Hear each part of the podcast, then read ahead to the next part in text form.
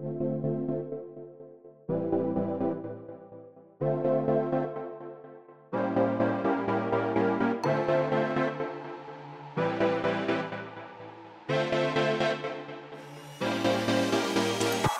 Willkommen bei Hooked FM, dem wöchentlichen Podcast von hookedmagazin.de. Wir reden über die Anno History Collection, das neue Sherlock Holmes und unseren Eindruck zu Xenoblade Chronicles Definitive Edition und Minecraft Dungeons. Das alles und mehr jetzt bei Folge 272 von Hooked FM.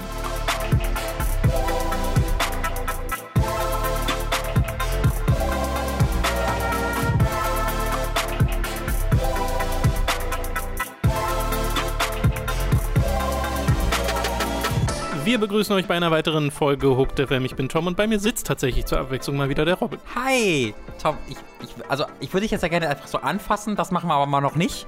Wir sind Nee, uns nahe. vorsichtig sein. Ähm, aber wir sitzen wieder gemeinsam im Büro, was ihr, glaube ich, vor allen Dingen hört, dadurch, dass meine Stimme äh, direkt bessere Qualität hat. Tom hat ja bei sich direkt so ein Audio-Setup gehabt. Das war ja unglaublich. Das klang ja so, als hätte er direkt aus dem ARD-Studio Das aufgenommen. ist das, was ich zu Hause habe, ist das alte Mikrofon oder eins der alten Mikrofone, mit dem wir früher bei mir Time to 3 aufgenommen haben.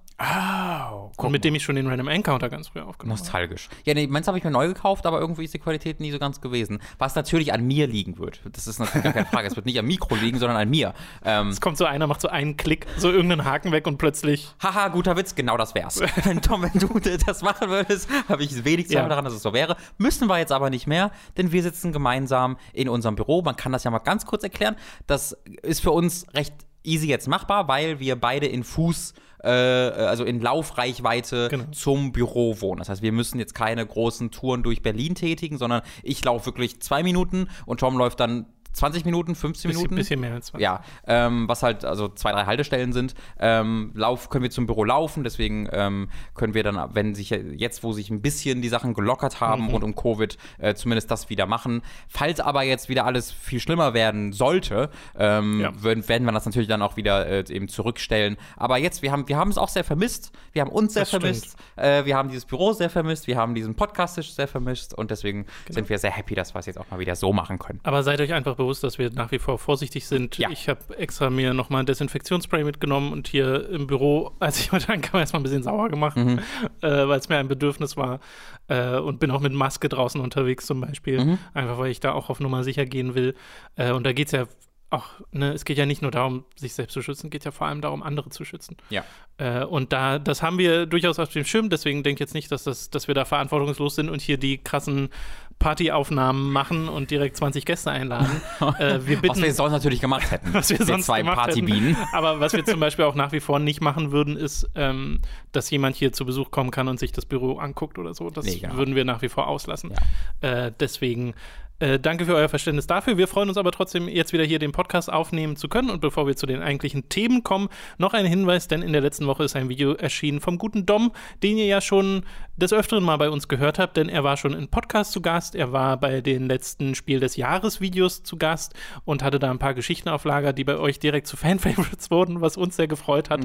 Äh, weil wir freuen uns nämlich auch jedes Mal, wenn Dom hier ist und äh, haben dann direkt gedacht, dass wir, äh, und das sind Sachen, die wir quasi parallel in Auftrag gegeben haben, dass wir neben dem Video, was neulich von Lena kam, von Gescheit gespielt, über die Mods in Videospielen, äh, noch ein Video in Auftrag geben bei Dom und das war eine Frage noch, brauchen wir eine Online-Polizei? Ein sehr kompaktes Video, in dem Dom ein sehr interessantes Thema anschneidet, um Online-Communities, um Regulierung bei Online-Communities und äh, das hat uns wieder sehr gefallen. Wir sind da sehr dankbar in der Lage gewesen zu sein, sowas in Auftrag zu geben und sagen ja auch, haben wir bei Gescheit gespielt auch gesagt, dass das halt von euch abhängt, wie viel wir davon machen können, äh, von diesen Gastvideos, die wir in Auftrag geben, weil wir natürlich auch unsere, äh, äh, unsere Leute da gut bezahlen können wollen.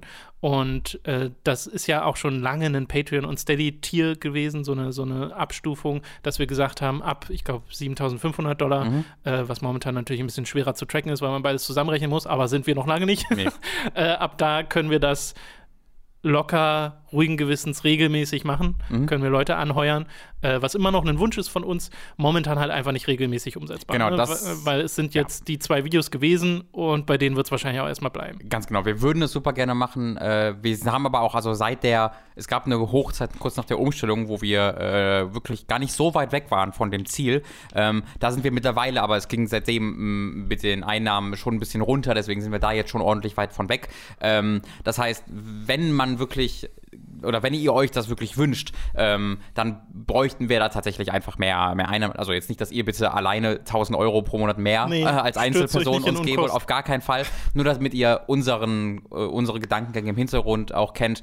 Äh, das waren jetzt quasi zweimal so ein bisschen so ein die Idee, ein Proof of Concept zu geben. So könnte das aussehen. Hey, wenn wir, Genau, wenn ja. wir das machen könnten, könnte das so und so ähnlich aussehen. Das heißt dann auch noch mit hoffentlich noch mehr Leuten und äh, vielleicht auch Leuten, die man noch nicht so richtig groß kennt, ähm, würde man dann halt sehen müssen. Aber Stand jetzt haben wir dafür einfach nicht genug Geld. Äh, Stand jetzt haben wir halt genug Geld, um uns zu supporten und um das Büro zu supporten. Aber für mehr darüber hinaus geht's gerade einfach nicht. Ähm, das nur, also das ist jetzt nicht so, gebt uns mehr Geld, nur damit ihr Bescheid wisst, was da Genau. unser, unser Plan of Attack ist. Ja, ja. Also, also wir haben auch darüber hinaus auch schon andere Leute bezahlt. Ne? Wir haben Ja, ja, das ganz wichtig, dann klar. so Sachen wie die, ähm, die, die Intro-Grafiken für Praise the Casual, das sind Sachen, die wir bezahlt haben. Wir haben den Nick bezahlt für die Sachen, die er uns gebastelt hat. Zuletzt erst das Time to Try Redesign. Wir haben Leo, den wir bezahlen für seine äh, zahlreichen Gastauftritte bei uns, weil das ja auch Arbeitszeit ist einfach für ihn. Und äh, das wollen wir auch gerne. Mhm. So, also wir wollen dann nicht, nicht so viel leechen. Nee, also wir haben beide Äh. ein super schlechtes Gewissen und machen das deswegen auch nicht. Einfach Leuten zu sagen, arbeitet für uns, aber ist ja spaßig, deswegen bezahlen wir dich nicht. Also es geht einfach nicht. Das wäre auch super hypocritical von uns, wenn wir das halt machen würden Ja, ja. und das fordern, einfordern würden. Ich würde da auch gerne noch viel mehr machen, weil wir Das auch auf, auf viel, auf Fall. viele Art und Weise supported werden und ich würde das gerne zurückgeben und in gewissem Maße geht es dann einfach nicht mehr. Ja. Aber nur, dass ihr Bescheid wisst, wie das Ganze läuft. Ähm, es ist momentan sowieso ein bisschen schwierig. Also wir merken halt, ne, es ist jetzt, wir müssen uns keine Sorgen machen, dass es irgendwie äh, gefährlich wird oder so, aber wir merken halt, dass es bei Patreon und Steady jetzt auch nicht gerade in die Höhen schießt Genau. in den letzten Monaten, Ja. äh, sondern sich eher einpegelt. Und das ist okay, also ne, das zeigt uns ja dann, ah, okay, mehr Bedarf ist dann nicht da, aber Mhm. dann können wir das auch nicht machen, müssen unsere Ambitionen halt ein bisschen äh, ähm, in Check halten sozusagen. Äh, was ich nur schade finde, ist, wenn dann so Sachen wie ein Algorithmus einen dazwischen Ja. grätschen, so ein bisschen, weil wir merken zum Beispiel gerade auch auf YouTube, äh, gerade in diesem Jahr und auch Ende letztes Jahr, dass die äh, Zuschauerzahlen doch sehr rückläufig sind, beziehungsweise manche Sachen, von denen wir geglaubt hätten, hey, die würden ganz gut performen, die performen dann nicht so gut. Äh, was, wir sind ja in der glücklichen Lage, dass das uns ultimativ egal sein kann, Ja. weil wir eu- euch Patreon und Steady-Supporter Wir haben. nehmen jetzt 40 statt 65 Euro ein pro Monat über YouTube. Ja, ja, also die YouTube-Einnahmen, darum geht es ja gar nicht. Aber es ist natürlich immer so ein bisschen der Gedanke, hey, wenn neue Leute draufkommen, Ja. potenziell auch neue Supporter und das bringt einem ja auf Dauer dann auch etwas. Äh, gleichzeitig auch immer diese, diese, dieser Balanceakt, wir wollen jetzt auch nicht irgendwelche großen YouTuber aktivieren und dann sonst was für eine Community Genau. äh, bekommen. Äh, da, da ist es immer, wie gesagt, ein Balanceakt. Aber zum Beispiel, wenn jetzt ein Xenoblade-Video direkt zu Release kommt, wenn ein Final Fantasy VII-Video direkt zu Release kommt, äh, das sind Sachen, bei denen wir glauben, sie wären früher view-technisch auf YouTube, hätten sie ein bisschen besser funktioniert und momentan nicht. Kann Das sein, dass das der. Algorithmus Ja. ist, kann sein, dass es was ganz anderes ist, kann sein, dass ihr genug von uns habt, keine Ahnung. Also das ist halt die. Sache, wir bekommen halt immer, die Resonanz ist halt nicht schlechter geworden, ne? Nee, die das stimmt. Kommentare sind immer noch zahlreich, was mir, also das ist für mich einfach das Wichtigste. Wenn wir keine Kommentare mehr bekommen Ja, würden, wenn unser. Discord tot wäre, wenn einfach man das Gefühl bekommen würde, man würde in so eine Leere hinausschreien und das, das interessiert einfach keinen, dann wär, wär, würde es für mich äh, traurig und schade werden. Aber äh, wir bekommen immer noch zahlreiche, zahlreiche Kommentare unter jedem unserer Videos Ja. und Podcasts. Wir bekommen äh, wahnsinnig viele Nachrichten über den Discord, der sehr, sehr gut belebt ist. Ähm, das, das ist halt, was mich, wofür ich das im Kern mache und das, was, was mich auch noch sehr, sehr glücklich macht.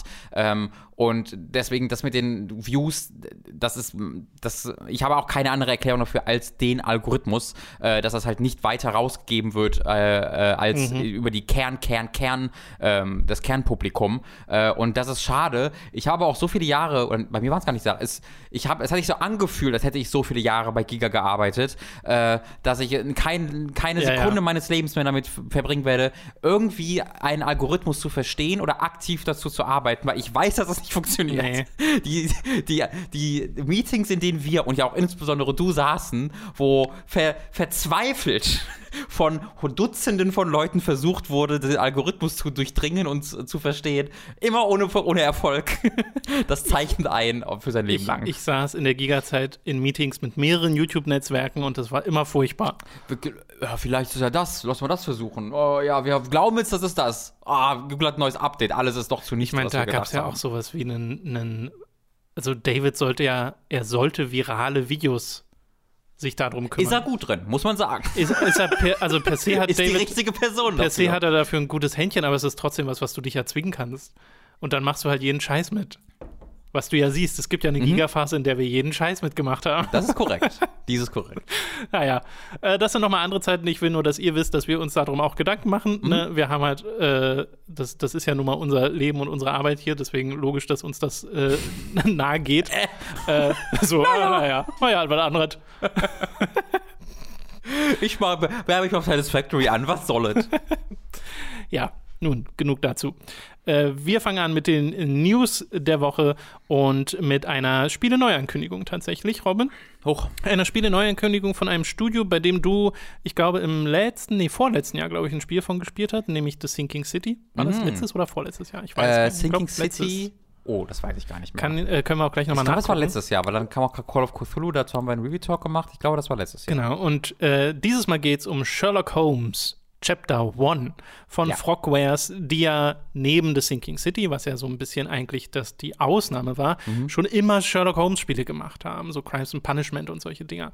Und dieses Spiel jetzt ist ein Prequel, das 2021 erscheinen soll für PC, für PlayStation 4, für Xbox One, aber auch für Next-Gen-Konsolen, haben sie dediziert schon so angekündigt, äh, was ja auch Sinn ergibt, wenn es im nächsten Jahr rauskommt. Man spielt dort einen 21-jährigen Sherlock Holmes, der nach Hause zurückkehrt nach dem Tod seiner Mutter, der von äh, Jonathan begleitet wird, der bestimmt nicht John Watson ist, wird sogar schon im Ankündigungsartikel von GameSpot waren es, glaube ich, geschrieben. Die schreiben da so Jonathan, äh, probably not John Watson, hint, hint.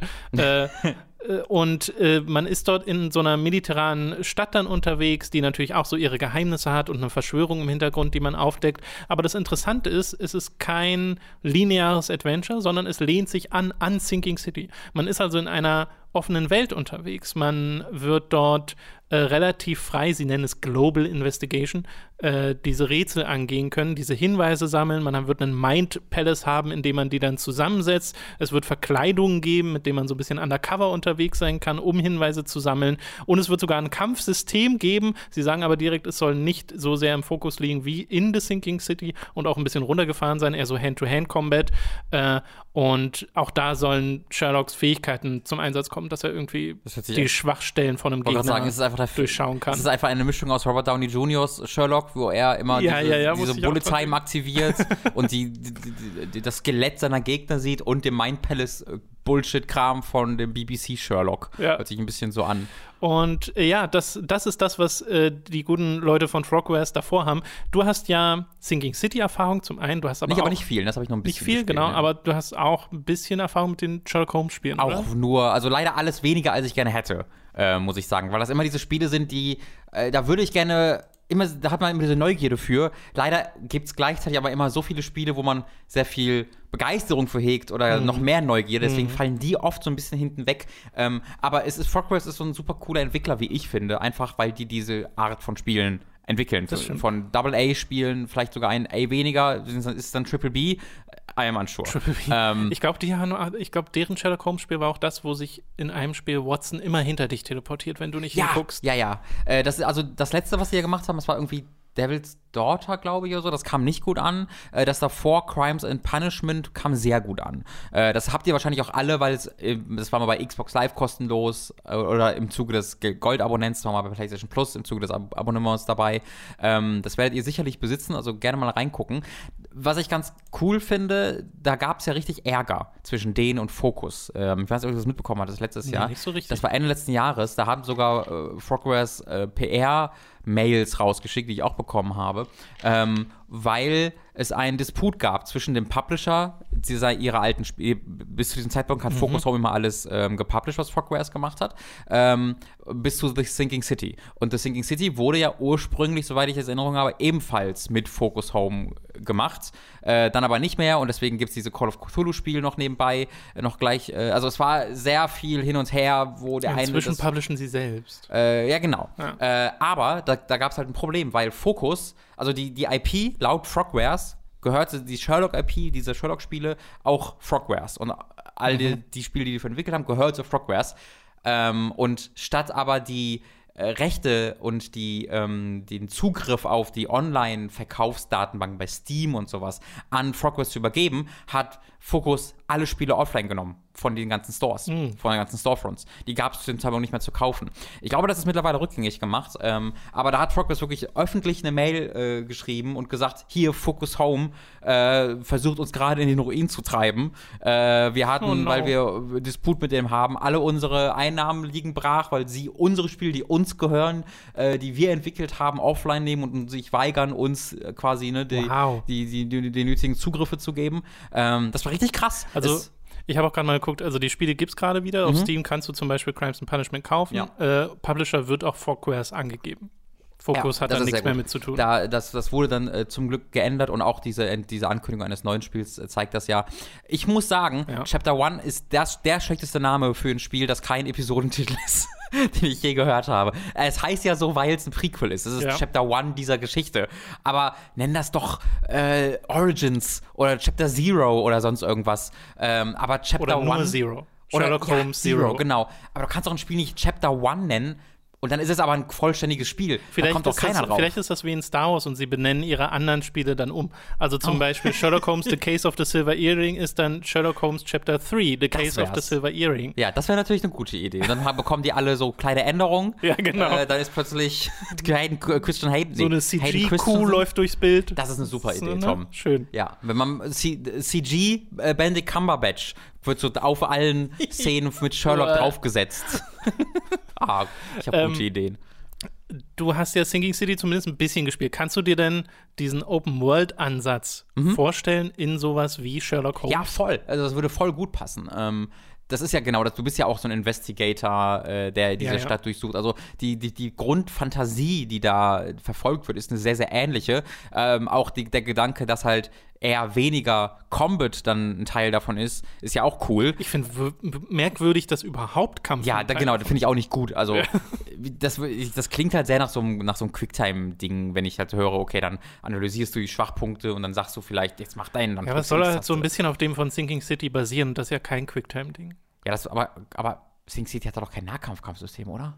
Das Ich weiß gar nicht mehr, was man groß gemacht Man hat hat. auf Gegner geschossen. Man hat Gegner hat so eine Pistole und so eine Bombe gemacht. Äh, aber ich, also vielleicht kam das auch und ich habe es einfach nicht, äh, nicht äh, gesehen oder wieder Ich habe das vergessen. Spiel nicht gespielt, deswegen vielleicht. Ähm, äh, Sing- da könnt ihr uns äh, mehr erzählen. grundsätzlich bin ich halt voll der Freund davon, sich dieses Prinzip von Sinking City nochmal zu nehmen und damit nochmal was zu machen. Weil Sinking City Ja. war jetzt kein großartiges Spiel. Also hatte so viele gute Ideen, Mhm. aber dann bist du auch sehr, sehr viel durch diese riesige Stadt halt gerannt. Ähm, aber was sie halt gemacht haben, ist zum Beispiel wirklich eine Stadt zu bauen, Ja. wo du durch Schilder äh, äh, dich orientieren kannst und wo die, wo die Infrastruktur Sinn ergeben sollte, äh, dass du halt wirklich das Gefühl hast, ich bin hier ein Detektiv, der neu in diese Stadt hineinkommt und ich als Spieler muss mich genauso wie diese Figur versuchen zurechtzufinden und kann nicht einfach sagen, hier Map dahin, plack, renn ich dahin, das war's, sondern die Orientierung ist genauso eine Herausforderung gewesen. Ähm, und ja, das alles mit einem Sherlock-Spiel verbunden, kann richtig, richtig cool sein.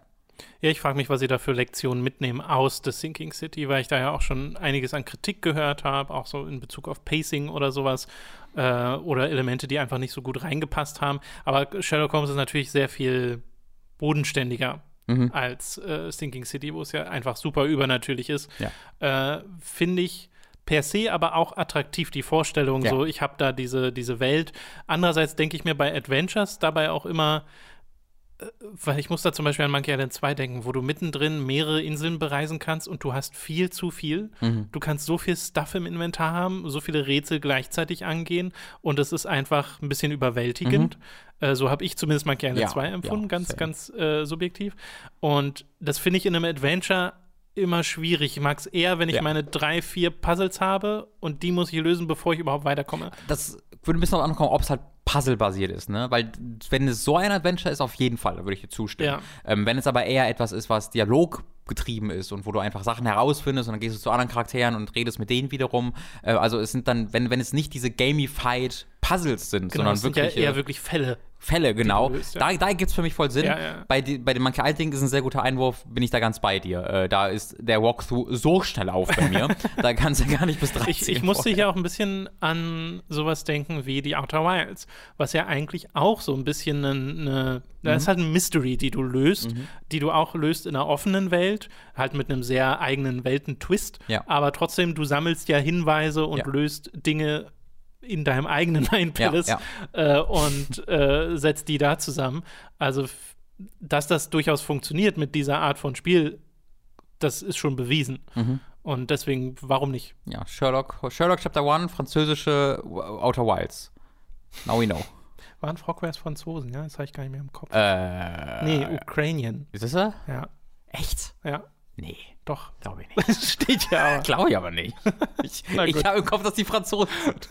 Ich, glaub, sind die jetzt Franzosen? ich, ich glaube, Focus Home sind Franzosen. Wir kommen jetzt aber zu Franzosen, äh, zumindest teilweise, Damn nämlich, close. zu, nämlich zu Ubisoft. Äh, es geht allerdings um einen deutschen Entwickler, denn es wird die Anno History Collection kommen und zwar schon relativ bald. Am 25. Juni erscheint das Ding für PC für 40 Euro. Mit dabei ist Anno 1602, Anno 1503, Anno 1701 und Anno 1404, also all diese, diese Mittelalter in Anführungszeichen, äh, das ist überhaupt nicht Mittelalter, aber die, die, die, diese Art von äh, Renaissance. von äh. Anno-Spielen. Plus die Add-ons, äh, plus der, also da stand, dass ein Soundtrack dabei ist, Mhm. aber nicht, Einer. ja, also es stand nicht, was, also was für Musik ist dabei. Also vielleicht ist das ja ein, allen. vielleicht ist ja ein in- neu angelegter Soundtrack, der wirklich irgendwie eine Mischung aus allem ist dann. Äh, ne, genau, ja, also den du separat von den Spielen runterladen Ja. kannst. Äh, und das gibt's da als Bonusinhalt. Das, was die, also es ist so ein bisschen ein Remaster. Sie werten es auf auf Breitbild und auf 4K-Auflösung, was gerade für die alten Spiele relevant ist, die noch nicht 3D waren, Ja. nämlich Anno 1602 und Anno 1503. Da gibt's auch schon Bilder zu und gibt ja auch so einen Ankündigungstrailer. Und äh, sie werten oder erweitern den Multiplayer für diese Spiele und aktualisieren den, dass du den äh, halt heute problemlos spielen kannst, was gerade in Bezug auf Anno 1503 was Besonderes ist, weil den gab es nie. Ja. Und ich habe ja wirklich noch, ich habe ja die Anno 1503, habe mir das damals zu Release gekauft, da steht hinten auf der Mhm. Packung noch drauf, äh, Multiplayer kommt später oder ich glaube, der steht, ich weiß nicht, ob einfach nur drauf steht Multiplayer, auf jeden Fall war der Stand damals, kommt später. Ja. Wenn du das Spiel installiert hast, hast du im Hauptmenü gesehen, den äh, Menüpunkt Multiplayer, der war leicht ausgegraut. Und irgendwann, also das Spiel wurde ja mit der immer Patches- ausgegraut. Nee, nee, aber das Spiel wurde ja mit Patches erweitert Mhm. und irgendwann ist dieser Punkt verschwunden, wo sie dann einfach gesagt haben, kommt jetzt nicht mehr, Ja. kriegen wir nicht hin. Irgendwas hat da in der Entwicklung nicht geklappt. Und jetzt, 18 Jahre später, Mhm. Bekommt dieses Spiel seinen Multiplayer, weil an 1503 ist wirklich von 2002 ist ein altes Spiel. Äh, Ich hoffe, GameStar revidiert ihren 18 Jahre alten Test prompt. das wäre sehr Oh, lustig. Day. Aber naja, es- diese Collection wird ja eine Wertung bekommen. Und äh, was auch noch interessant ist, die Spielstände sind kompatibel. Du kannst deine alten Das Saves benutzen in dieser, in dieser neuen Version. Generell, das ist super cool. Ähm, die haben das gleiche ja bereits mit Die Siedler gemacht, vor einem Jahr oder anderthalb Jahren oder sowas. Und da habe ich mir auch ein paar Teile gekauft. Das war vor ein paar Monaten mal im Angebot, wo man auch die einzelnen Spiele kaufen konnte. Da habe ich mir Siedler 2, 3 und 4 für, ich glaube, jeweils 2 Euro gekauft. Äh, oder 3 Euro gekauft, weil das so die Spiele sind, für die ich nostalgische äh, Gefühle ähm, hatte und habe.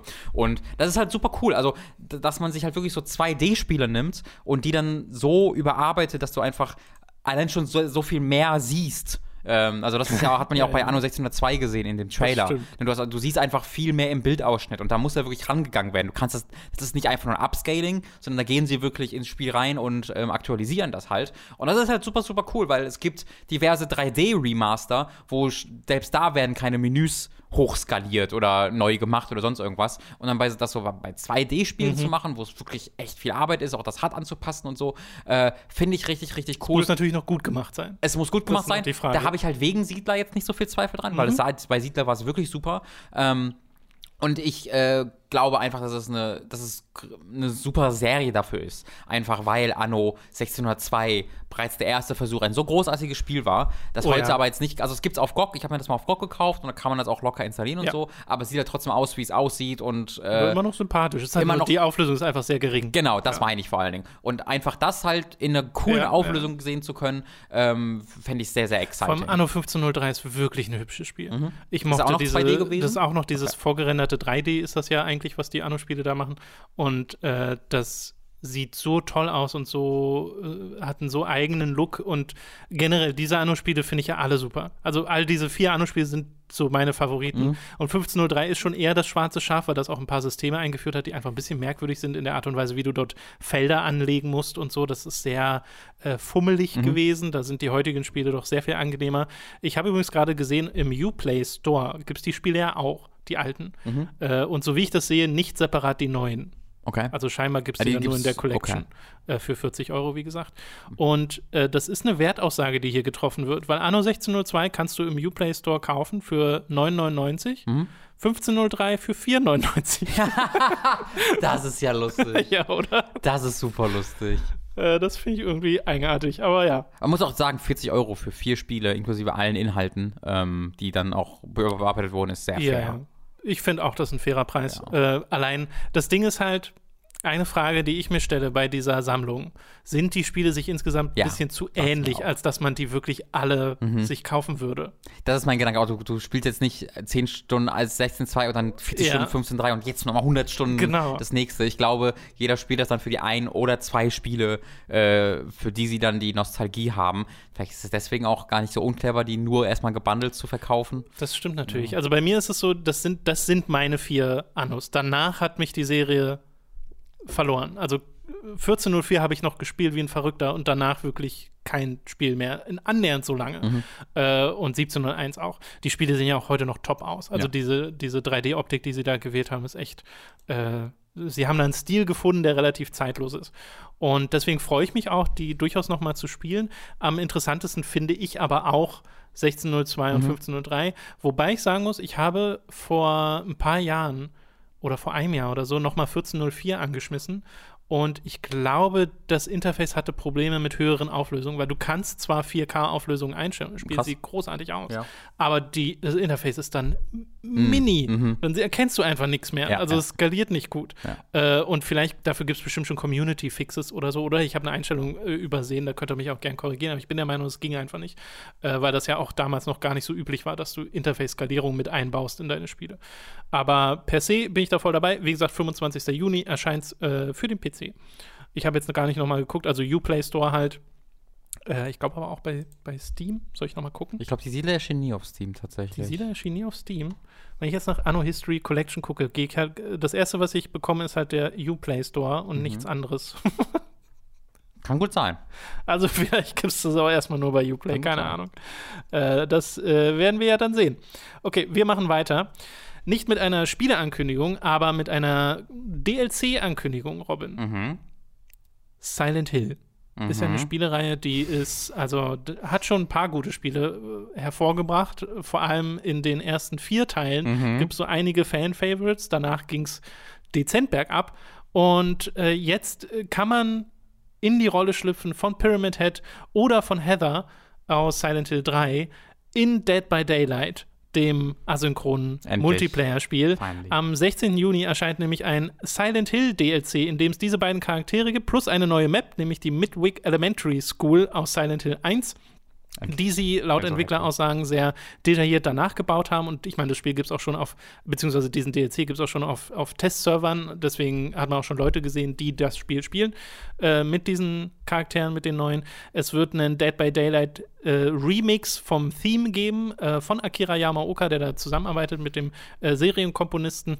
Und es wurde auch schon gesagt, wie diese Zusammenarbeiten so ein bisschen zustande kamen, weil nämlich Konami in Japan die physische Version von Dead by Oh, Daylight vertreibt. okay. Daher haben die den Kontakt zu den Entwicklern. Und da ist es dann wahrscheinlich zu Silent Hill gekommen. Und deswegen gibt es jetzt diesen Silent Hill DLC in Dead by Daylight. Aber ich bin es ein bisschen satt, so Sachen wie Prince of Persia und Splinter Cell und jetzt auch Silent Hill in allem zu sehen, außer in neuen Spielen. Von ihnen selbst. Dito, Dito. Ich ganz kurz, es gibt mittlerweile Siedler auf Steam. Ganz kurz nachtragen. Ach, zum? Launch, Okay. Ja, gut. zum Launch erschien das äh, nicht im November, aber dann im, ein paar Monate später erschien das auch auf Steam. Ähm, das kurz als Nachtrag. Ja, Dankeschön. Ähm, es ist wirklich so. Es ist so, ach. offensichtlich wisst ihr. Nicht schon wieder. Offensichtlich wisst ihr, Ja. dass diese Serien Dinge wert sind, dass man damit Geld machen kann, Genau. dass es sich lohnt, dass da Fans sind, die danach lechzen, mehr Content zu bekommen in diesen Serien. Aber das ist der Punkt. Sie wollen nicht Hashtag Content, sie wollen halt die Spiele haben, die man liebt Ja. in diesen Serien.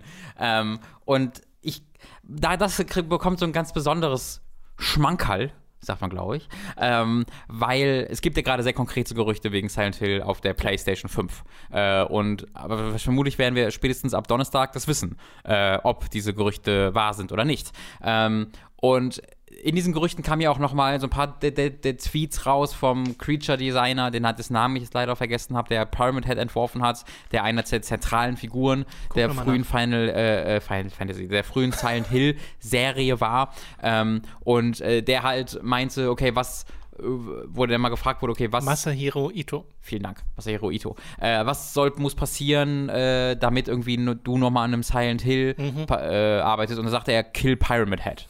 ähm, weil er war da auch immer sehr, sehr offen, dass er gesagt hat, so, Pyramid Head ist halt die Figur, die zu James in Silent Hill Genau, 2 ja. passt. Dafür habe ich die entworfen. Äh, und dass das dann zu dieser fucking Karnevalsfigur, Bösewicht, diesem Bösewicht wurde, der einfach Jason, der Jason von Silent Hill wird, ist halt kompletter Schwachsinn und komplette äh, Missachtung allem, wofür der Pyramid Head steht. Ähm, wobei sein Auftritt in Silent Revelation, dem Film, großartig war. Also das, Das ist natürlich klar. Äh, Hm. Und äh, da- dass das dann jetzt so kurz nachdem ich diese Tweets nochmal gesehen habe und nachdem wir gerade, ne, vielleicht, oh, vielleicht kommt jetzt wirklich was von den Original Creators, die sich auskennen und dann kündigt Konami das an, ähm, das äh, liegt mir schwer im Magen. Ich weiß aber nicht, ob ich übertreibe. Es ist halt fucking Dead, äh, Dead Ja, by ja. Daylight, Pyramid Heads, äh, vielleicht ist es einfach fein und ich es einfach. also soll bei mir, ist, bei mir ist eigentlich bei all diesen Ankündigungen, wenn ich so den Schritt zurückgehe, finde ich das alles nicht wirklich schlimm. Also von mir aus haut doch Sam Fisher in all eure Spiele rein, ist mir, mir doch egal. Aber es ist so, ähm, bei Silent Hill jetzt wahrscheinlich noch mal dieses extra Ding, dass die Serie selbst an vielen Stellen einfach Pyramid Head benutzt hat, Ja. wo er thematisch nicht annähernd so gut Ja. eingebaut wurde wie in Silent Hill 2. Äh, weil per se würde ich ja den Vorwurf nicht machen. Das ist halt, es ist ja ein super Charakterdesign, ein super. Monsterdesign. Ja. Also kein Wunder, dass das so, ne, so Wellen schlägt und den Leuten in den Köpfen bleibt und auch über das eigentliche Spiel hinaus, weil ja mehr Leute Pyramid Head kennen, als Silent Hill 2 gespielt Mhm. haben. Äh, und das finde ich total verständlich und dann auch nicht verkehrt, wenn das zum Beispiel in sowas wie Dead by Daylight als Monster benutzt wird. Ja. Da finde ich es wesentlich ähm, bedauernswerter, wenn ein neues Silent Hill Pyramid Head Stimmt, benutzt ist ein guter und dann wirklich der, Ja. da ein Kontext entsteht, der nichts mehr mit Pyramid Head zu tun hat. Ja, es, das stimmt absolut. Ich glaube, mein Gedanke ist einfach, das macht es nicht einfacher für die Serie, Nee. von Pyramid Head loszukommen. Nee. Diese, diese Verstärkung immer wieder. Naja, ähm, aber es liegt auch daran, dass Silent Hill seitdem ja nichts mehr Genau. an ikonischen Designs rausgebracht Ja, ja. hat, was zumindest an dieses Ding rankam, Ja. weil, ne, wir hatten Silent Hill 3 und da gibt es da irgendein ein singuläres Design, was du rausstellen würdest? Also ja, aber halt nicht, also für mich persönlich, aber nicht. Was wäre es denn für dich persönlich? ähm, ich weiß den Namen leider nicht, aber es gibt diese Viecher, die so Balkenarme haben und so einen Balkenkopf, Ja, die weiß, sehen mega Ja, fucking ja. Silent Hill 3 hat so viele geile Monster. und bei Silent Hill davon. 4 zum Beispiel ist es sehr viel das Apartment, aber das Mhm. ist halt ein Ort. Ja, ja. Also, Silent Hill 4. ist Ey, schwierig. vergiss nicht die Frau und den Mann aus Silent Hill äh, Downpour. Weißt du, die hatte einen Gegner, der war so eine Frau und ein Gegner war so ein Mann. Und davon ganz viele. Das war crazy. Nun, ja, die Serie hat es halt einfach nicht so einfach gehabt. Beziehungsweise Konami hat ein sehr schlechtes Händchen äh, Mhm. gehabt, eine ganze Zeit lang für Silent Hill und es erschien auch so ein bisschen egal zu sein und jetzt ja erst recht. Aber per se bin ich offen dafür, wenn sie jetzt wirklich sagen: Hey, guck mal, hier sind die Original-Creator dieser Serie, hier sind äh, Forbidden Siren und Gravity Rush Leute, die jetzt ein neues Silent Hill machen, was ja konkret das Gerücht ist. ja, Das wäre freaking amazing. natürlich. Guck dir an, ey, was Capcom alles aus Resident Evil rausgeholt hat. Ja. Und wenn Silent Hill ist eine sehr andere Erfahrung als Resident Evil. Genau, wenn du dir halt anguckst, also ich würde halt sagen, Resident Evil engt dich viel mehr ein auf den ersten Blick als Silent Hill. Weil Resident Evil ist halt dieses, buh, Zombies, so. Aber mittlerweile ist es ein fucking First-Person-Ding geworden. Wir hatten mittlerweile alle Genres da drin schon. Das ist schon ziemlich crazy. Bei Silent Hill ist ja, also Silent Hill ist ja psychologischer Horror erstmal. Das Genau. Gameplay ist das so ein bisschen also ich würde sagen, das Gameplay ist für mich zumindest persönlich noch egaler bei Silent Hill als bei Resident Evil. Bei, Resident, weil bei Silent Hill ist das Kampfsystem noch egal. Du bist noch mehr am Wegrennen. Äh, es ist noch gar nicht so sehr Survival Horror als mehr, äh, oh, ich habe, ich, äh, ne, du hast äh, weniger Ressourcenprobleme in Silent Hill, als dass du einfach Schiss hast. Ähm, Ja, du bei- bist aber trotzdem verwundbar. Natürlich, als- natürlich, auf jeden Fall. Ich, ich würde aber sagen, dass deine ähm, Probleme in Resident Evil noch mehr spielerischer Natur sind als Ja, in Silent ja. Hill. Also in Si- Re- Resident Evil geht noch viel mehr auf Gameplay als ähm, Verkaufsargument Ja, Silent Hill. Resi will auch gar nicht in deinen Kopf. Also Silent Genau. Hill will ja in deinen Kopf und will dort Sachen machen, dass du dir Sachen vorstellst und Angst hast vor Dingen, die gar nicht da sind. Ja. Und Resi ist ja sehr, ist ja Popcorn-Horror. Genau. Und da geht es ja auch wirklich darum, dass sich das Ballern gut anfühlt und du, du da eine ne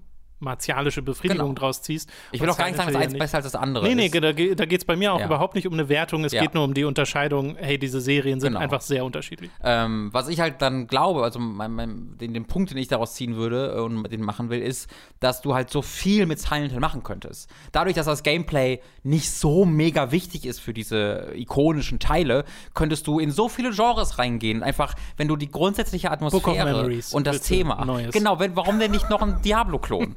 ähm, ja, was ich meine, solange du halt die grundsätzliche Atmosphäre beibehältst und Ja. die, die, die Storylastigkeit und die Charaktere, musst du nicht unbedingt diese Tank-Control, ich hatten gar nicht keine Tank-Control, aber ne, diese Resident Evil-Perspektive musst du nicht unbedingt Ich nutzen. glaube, Tank Controls ich. war eine Option in Silent Hill. Ist das so? das glaube weiß ich gar nicht mehr. Ähm, aber das ist, das ist sehr peripher. Du könntest so viel damit machen, in so vielen Genres, ähm, Mhm. weil die einfach diese Grundatmosphäre und diese, und diese Geschichtslastigkeit sich dem so anbiedern würde. Aber nein, äh, stattdessen sitzen wir heute immer noch auf dem Trockenen. Also, vielleicht nicht mehr lange, vielleicht nicht mehr auch, lange. ich glaube aber auch, dass wenn wir ein neues Silent Hill bekommen, das ein sehr Silent Hill 1 bis 3 Silent Hill wird. Ich hoffe es. Ich glaube ehrlich gesagt nicht, dass sie allzu sehr experimentieren mit dem, was man sich vorstellt unter Silent Hill. Ich hoffe, dass sie sehr damit experimentieren, was sie storytechnisch, atmosphärisch, Kreaturendesigns-technisch machen, Ja. weil Was ist Da denn, wenn der Protagonist was Hill- Schlimmes gemacht hat in der Vergangenheit und das vergessen hat? da will ich auch mal schwer von ausgehen. Kannst du dir das vorstellen, den Twist, wenn das so wäre? Aber das fände ich, also du sagst das jetzt auf eine Art, wo ich glaube, du fändest das schlimm, wenn das Naja, so es, wäre? schlimm nicht, aber das ist halt ein bisschen ein Problem von Silent Hill geworden, wie der Pyramid Head. Das hat Silent Hill 2 gemacht Ja. und weil Silent Hill 2 so beliebt war, haben die dann einfach immer wieder Silent Hill 2 wiederholt. Aber Silent Hill war jetzt eigentlich nicht immer dieses Ding, dein, dein Protagonist ist böse, weiß es nicht. Das ist eigentlich jetzt nicht das Silent Hill-Ding, Mhm. aber es wurde zu dem Silent Hill-Ding. Ähm, und ich, das ist halt genau dieses Ding.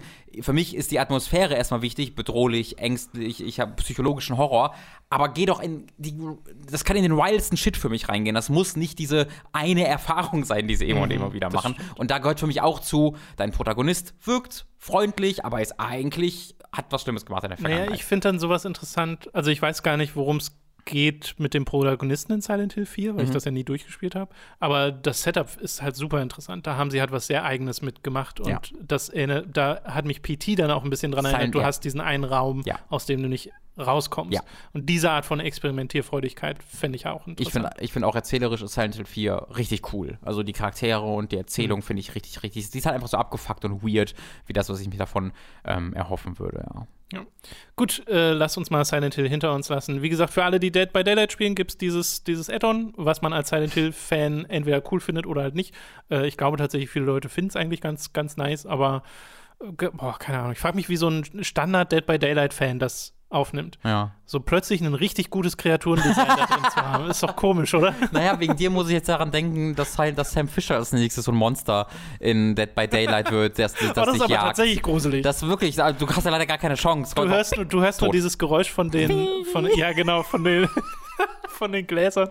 Oh. Und dann muss Harry, Super. hier, wie heißt die, muss äh, Heather, Heather Mason gegen äh, fucking Sam Fisher antreten. Endlich. Das ist die Smash Bros. Sequel, das ich brauche. Ich meine, der Multiplayer von Splinter Cell ist das ja eigentlich schon. Ach, der war so toll, ja. Tom. Äh, Die BlizzCon 2020 wurde abgesagt, Robin. Äh, Ist keine große Überraschung, aber jetzt die News gewesen. Ich war irgendwie, ich hatte schon so halb abgespeichert, dass das schon mal gesagt wurde, aber nee, Mhm. es kam tatsächlich erst jetzt. Äh, sie haben gesagt, sie haben da viel hin und her überlegt, aber es geht einfach nicht anders. Sie möchten gerne ein Online-Event bringen, sagen aber, für sie ist das noch so ein bisschen Neuland. Und sie machen das wahrscheinlich erst Anfang 2021, Oh, krass. was ich krass finde. Das wäre ja nach dem Add-on-Release dann. Genau, weil das WoW Vermuten wir mal. also es kann ja sein, dass das verschoben wird. Es Äh, gibt ja, naja, also die Alpha läuft ja gerade von Shadowlands. Mhm. Also es gibt ja Leute, die das schon gespielt haben. Ähm, ich schätze mal, das kommt so raus, wie die Add-ons immer rauskommen. Spätsommer. Ich gucke mal gerade, es wurde gerade erst ähm, für Shadowlands ein Video-Update angekündigt, das ich auch per Mail bekommen habe. Okay. Große, am 9. Juni. Ist das der Release? Äh, nee, äh, am 9. Juni gibt es ein Video-Update zu, so, okay. äh, zu Shadowlands, also in acht Tagen, äh, von, also was auch groß angekündigt wurde jetzt über eine PR-Mail und so. Ähm, Naja, dann ist das der wahrscheinlich, Ersatz so ein bisschen. Wo, oder es wird halt wirklich eine, eine Verschiebung angekündigt. Das ist halt gerade wegen Covid und so alles Ja, äh, möglich. sehr, sehr gut Möglich. Mal schauen. Genau, also äh, deswegen rechnet dieses Jahr vielleicht nicht mit den großen Blizzard-News. Ja. Äh, Blizzard kann sowieso so ein bisschen Introspection äh, gebrauchen, habe ich das Mhm. Gefühl. Ob das wirklich was bringt in der Hinsicht, weiß ich nicht. Aber sie haben sich in, in den letzten Jahren irgendwie so viele Schnitzer erlaubt mit der ist ein nettes Äh, Wort noch. mit der, naja, all- allen voran natürlich die ganze Hongkong, wir bannen jemanden für seine politische Message-Nummer und sagen dann, nein, das hat nichts damit zu tun äh, und entschuldigen uns dann, aber auch nicht so richtig. Und äh, dann die ganze, äh, also darüber hinaus dann der reguläre Spielestress äh, mit Diablo, mit Warcraft 3 Reforged, was einfach so gar nicht das war, was die Leute wollten. Äh, und dann gab es ja jetzt auch Gerüchte, die ich auch noch gar nicht in den Podcast reingenommen habe, äh, weil sie mir noch nicht fest genug waren, äh, zu Diablo 2, dass da ein Remaster kommt, wo die erste Reaktion der Fans auch war, oh Gott, äh, speichert euch alle eure aktuellen Diablo 2-Versionen. Das ist so traurig. Oh Ja, genau, das sollte nicht die erste Reaktion sein auf Ja. ein Blizzard-Projekt. Also, ja, They're going to take away our das games. ist wirklich erstmal Angst. oh Mann. Äh, oh je. Naja, mal gucken. Wobei ich mir sowas wie einen Diablo 2 Remaster klingt voll wie die Art Projekt, die die Wartezeit zu Diablo 4 überbrücken soll, weil Diablo 4 wird noch dauern. Ja. Äh, die haben ja jetzt den Gears-Producer, was Mhm. mir so ein Rock bisschen Hoffnung ja. gibt, dass das ein bisschen bessere in, in, in ja, geleitetere Bahnen gerät. Aber so ein Diablo 2 Remaster dazwischen finde ich schon irgendwie nice, wenn das gut Sure. gemacht ist, weißt du? Äh, also Diablo 2 ist eins meiner Lieblingsspiele. Äh, Diablo 3 hat es für mich tatsächlich übertroffen, aber trotzdem würde ich da gerne nochmal hin zurückkehren, weil Ja. das, wenn du das heute anschmeißt, die maximale Auflösung ist 800 mal 600, Mhm. äh, was nicht viel ist. Tom, mehr braucht man Und nicht. äh, da nach. gibt's da gibt's Mods für, dass du das wirklich hochdrehen kannst und dann hast du auch voll, dann siehst du auch voll viel, aber die KI ist ja gar nicht auf diesen Mhm. ja, ja. Dieses Die chillt dann einfach. Ja, das ist super weird, wenn du das dann also ich finde das zumindest weird, wenn man das so spielt. Ja, aber äh, mal gucken, ob da Blizzard-technisch überhaupt noch was kommt in diesem Jahr. Würde mich auch nicht wundern, wenn man einfach sehr viel nicht hört, abseits vom WoW-Add-on, weißt du? Und mit Shadowlands haben sie ja nun mal was, was dieses Jahr eigentlich noch kommen Ja. sollte. Gut, wir haben eine, ja, es ist gleichzeitig eine Release-Ankündigung und eine Neuankündigung. Und zwar erscheint Samurai Showdown am 11. Juni für PC. Und einerseits denke ich mir, endlich. Weil ich Samurai Showdown gerne mehr spielen würde und auf der PS4 äh, halten mich am ehesten die Ladezeiten davon ab, das wirklich mal so ein bisschen intensiver zu spielen, wobei ich es ja auch schon relativ intensiv gespielt habe. Aber ich hatte mir damals schon gedacht, ah, ich glaube, ich warte einfach ab, bis die PC-Version kommt. Und dann hat das ja gedauert und gedauert und gedauert, obwohl die schon ewig mit angekündigt wurde. Und dann erscheint sie tatsächlich erst jetzt. Und ursprünglich hieß es, glaube ich, mal Anfang 2020. Und dann erscheint sie auch nur im Epic Game Store. Und normalerweise bin ich ja jetzt nicht jemand, der sich beschwert, wenn etwas nur im EGS äh, äh, vorhanden ist, weil ich mir denke, der eine Launcher oder der andere macht für mich jetzt nicht so den Unterschied. Aber bei einem Spiel wie Samurai Showdown schadet es dem, weil es bisher keine Anzeichen dafür gibt, dass es Crossplay gibt. Das heißt, du spielst auf dem EGS nur mit Leuten, die es auf dem Epic Game Store spielen. Ja, ich frage mich, ob das immer noch ein Problem ist. Weil halt, also, Naja, auf dem PC ist es sowieso schwierig mit Kampfspielen. ja, das stimmt natürlich. Weil die ja. haben ja jetzt nicht, also und Samurai Showdown noch mal extra. Ja. Es ist ja kein Street Fighter oder Mortal Kombat, das eine gewisse stimmt. Name Recognition hat hierzulande. Das wird zu Release, wirst du da gut Ma Matches finden online, Aber zwei Wochen später weiß ich schon nicht mehr, wie es dann aussieht. Also das möchte ich zumindest in Frage stellen. Und Kampfspiele sind sowieso ein Genre, was extrem profitiert von Crossplay. Und es ist immer sehr ärgerlich, wenn sich Ja, einzelne Plattformholder dagegen stellen oder die Entwickler selbst. Aber meistens sind es die Plattformholder. Wir haben ja da oft eine Sony gehabt, die Mhm. sich irgendwie dagegen stellen. Ähm, Was mittlerweile weiß- nicht mehr die offizielle Position ist. Genau, ich weiß aber zum Beispiel jetzt gerade gar nicht, was bei Sam Show eigentlich das Problem ist, ob es eine entwicklerseitige Nummer ist, weil das Spiel gibt es ja nicht nur für die PS4, es gibt es auch für die Switch inzwischen. Und es wäre super cool, wenn die alle miteinander spielen könnten. Bei Power Rangers ist es ja so, dass es Crossplay gibt. Ich weiß nicht, ob zwischen allen Plattformen, aber es gibt auf jeden Fall Crossplay, äh, dass du da nicht nur in deiner PC-Bubble rumgammelst und einem Spiel wie Power Rangers tut das auch total gut, weil das halt auch Ja. eher ein, also Fighting Game sowieso schon nischig und dann noch mal nischiger ist. Ja. Äh, und Sam Show äh, wünsche ich eigentlich so vielen Leuten wie möglich zur Verfügung zu stehen, damit die wenigen, die es überhaupt interessiert, das auch sehen. Mhm. Und da ist so eine Einschränkung äh, schade. Ja. Andererseits, ne, SNK wird ja eine gewisse Finanzierungsgrundlage von EGS bekommen haben, dass sie sich zumindest finanziell keine Sorgen machen müssen. Aber allein aus Spielersicht mache ich mir zumindest ein paar Ja. Sorgen drum. Und äh, die Neuankündigung, die ich meinte, ist, dass es die Samurai Shodown Neo Geo Collection geben wird. Äh, auch bei Steam, witzigerweise. Die hat so einen gestaffelten Release. Der erscheint im Juni erst auf EGS, dann auf Steam, dann im Juli auf PS4 und Switch. Und dort sind Samurai Shodown 1 bis 5 dabei. Und von Samurai Shodown 5 gibt es mehrere Versionen, nämlich Samurai Shodown 5 Special und Samurai Shodown 5 Perfect. Und dieses Samurai Shodown 5 Perfect ist ein Neo Geo Release, den es damals nicht mehr gab. Das ist super cool. Das ist jetzt das erste Mal, dass dieses Spiel released wird. Äh, wo, was, wo sie selbst im Trailer sagen, irgendwie der, der, das, das letzte große Neo Geo-Finale oder so. Es wird so mit sehr großen Worten umschrieben, was ich sehr cute finde. Äh, du hast Online-Play drin und was ich super cool finde, einen richtig ausführlichen Museumsmodus. Da hast du Artworks für die Spiele, da hast du äh, äh, Entwicklerdokumente für die Spiele, da hast du Video-Interviews mit den Entwicklern für die Spiele drin. Und sowas liebe ich ja, Ja. Äh, bei solchen History Collections.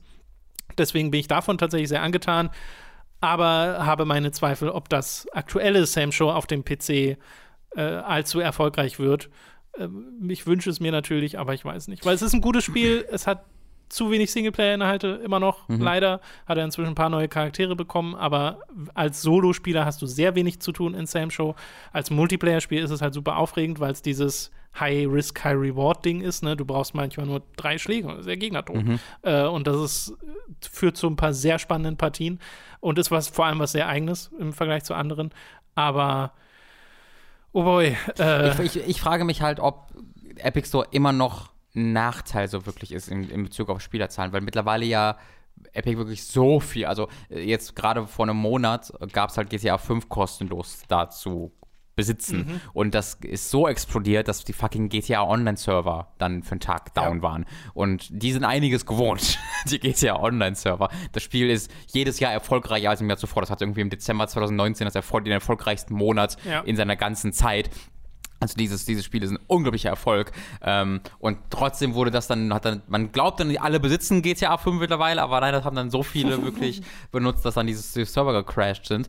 Ähm, ich, ich frage mich wirklich, wie die Zahlen das sind. Ich kann mir mich echt gut vorstellen, dass wir mittlerweile beim Epic Store bei einer Nummer angekommen sind und bei einer regen Nutzung dieses, dieses, äh, dieses, dieses Launchers und dieses Stores, äh, dass das mittlerweile gar kein großes Problem mehr ist. Aber das ist auch komplett das, subjektive das kann auch sein. Gefühlslage. Bei so einem Spiel wie Sam Show denke ich mir nur so, ich will eigentlich gar keine Einschränkungen. Dass es überall du, einfach dass es erscheint. einfach Ja, überall klar. da ist und Crossplay hat, damit du einen so großen Spielerpool hast wie möglich.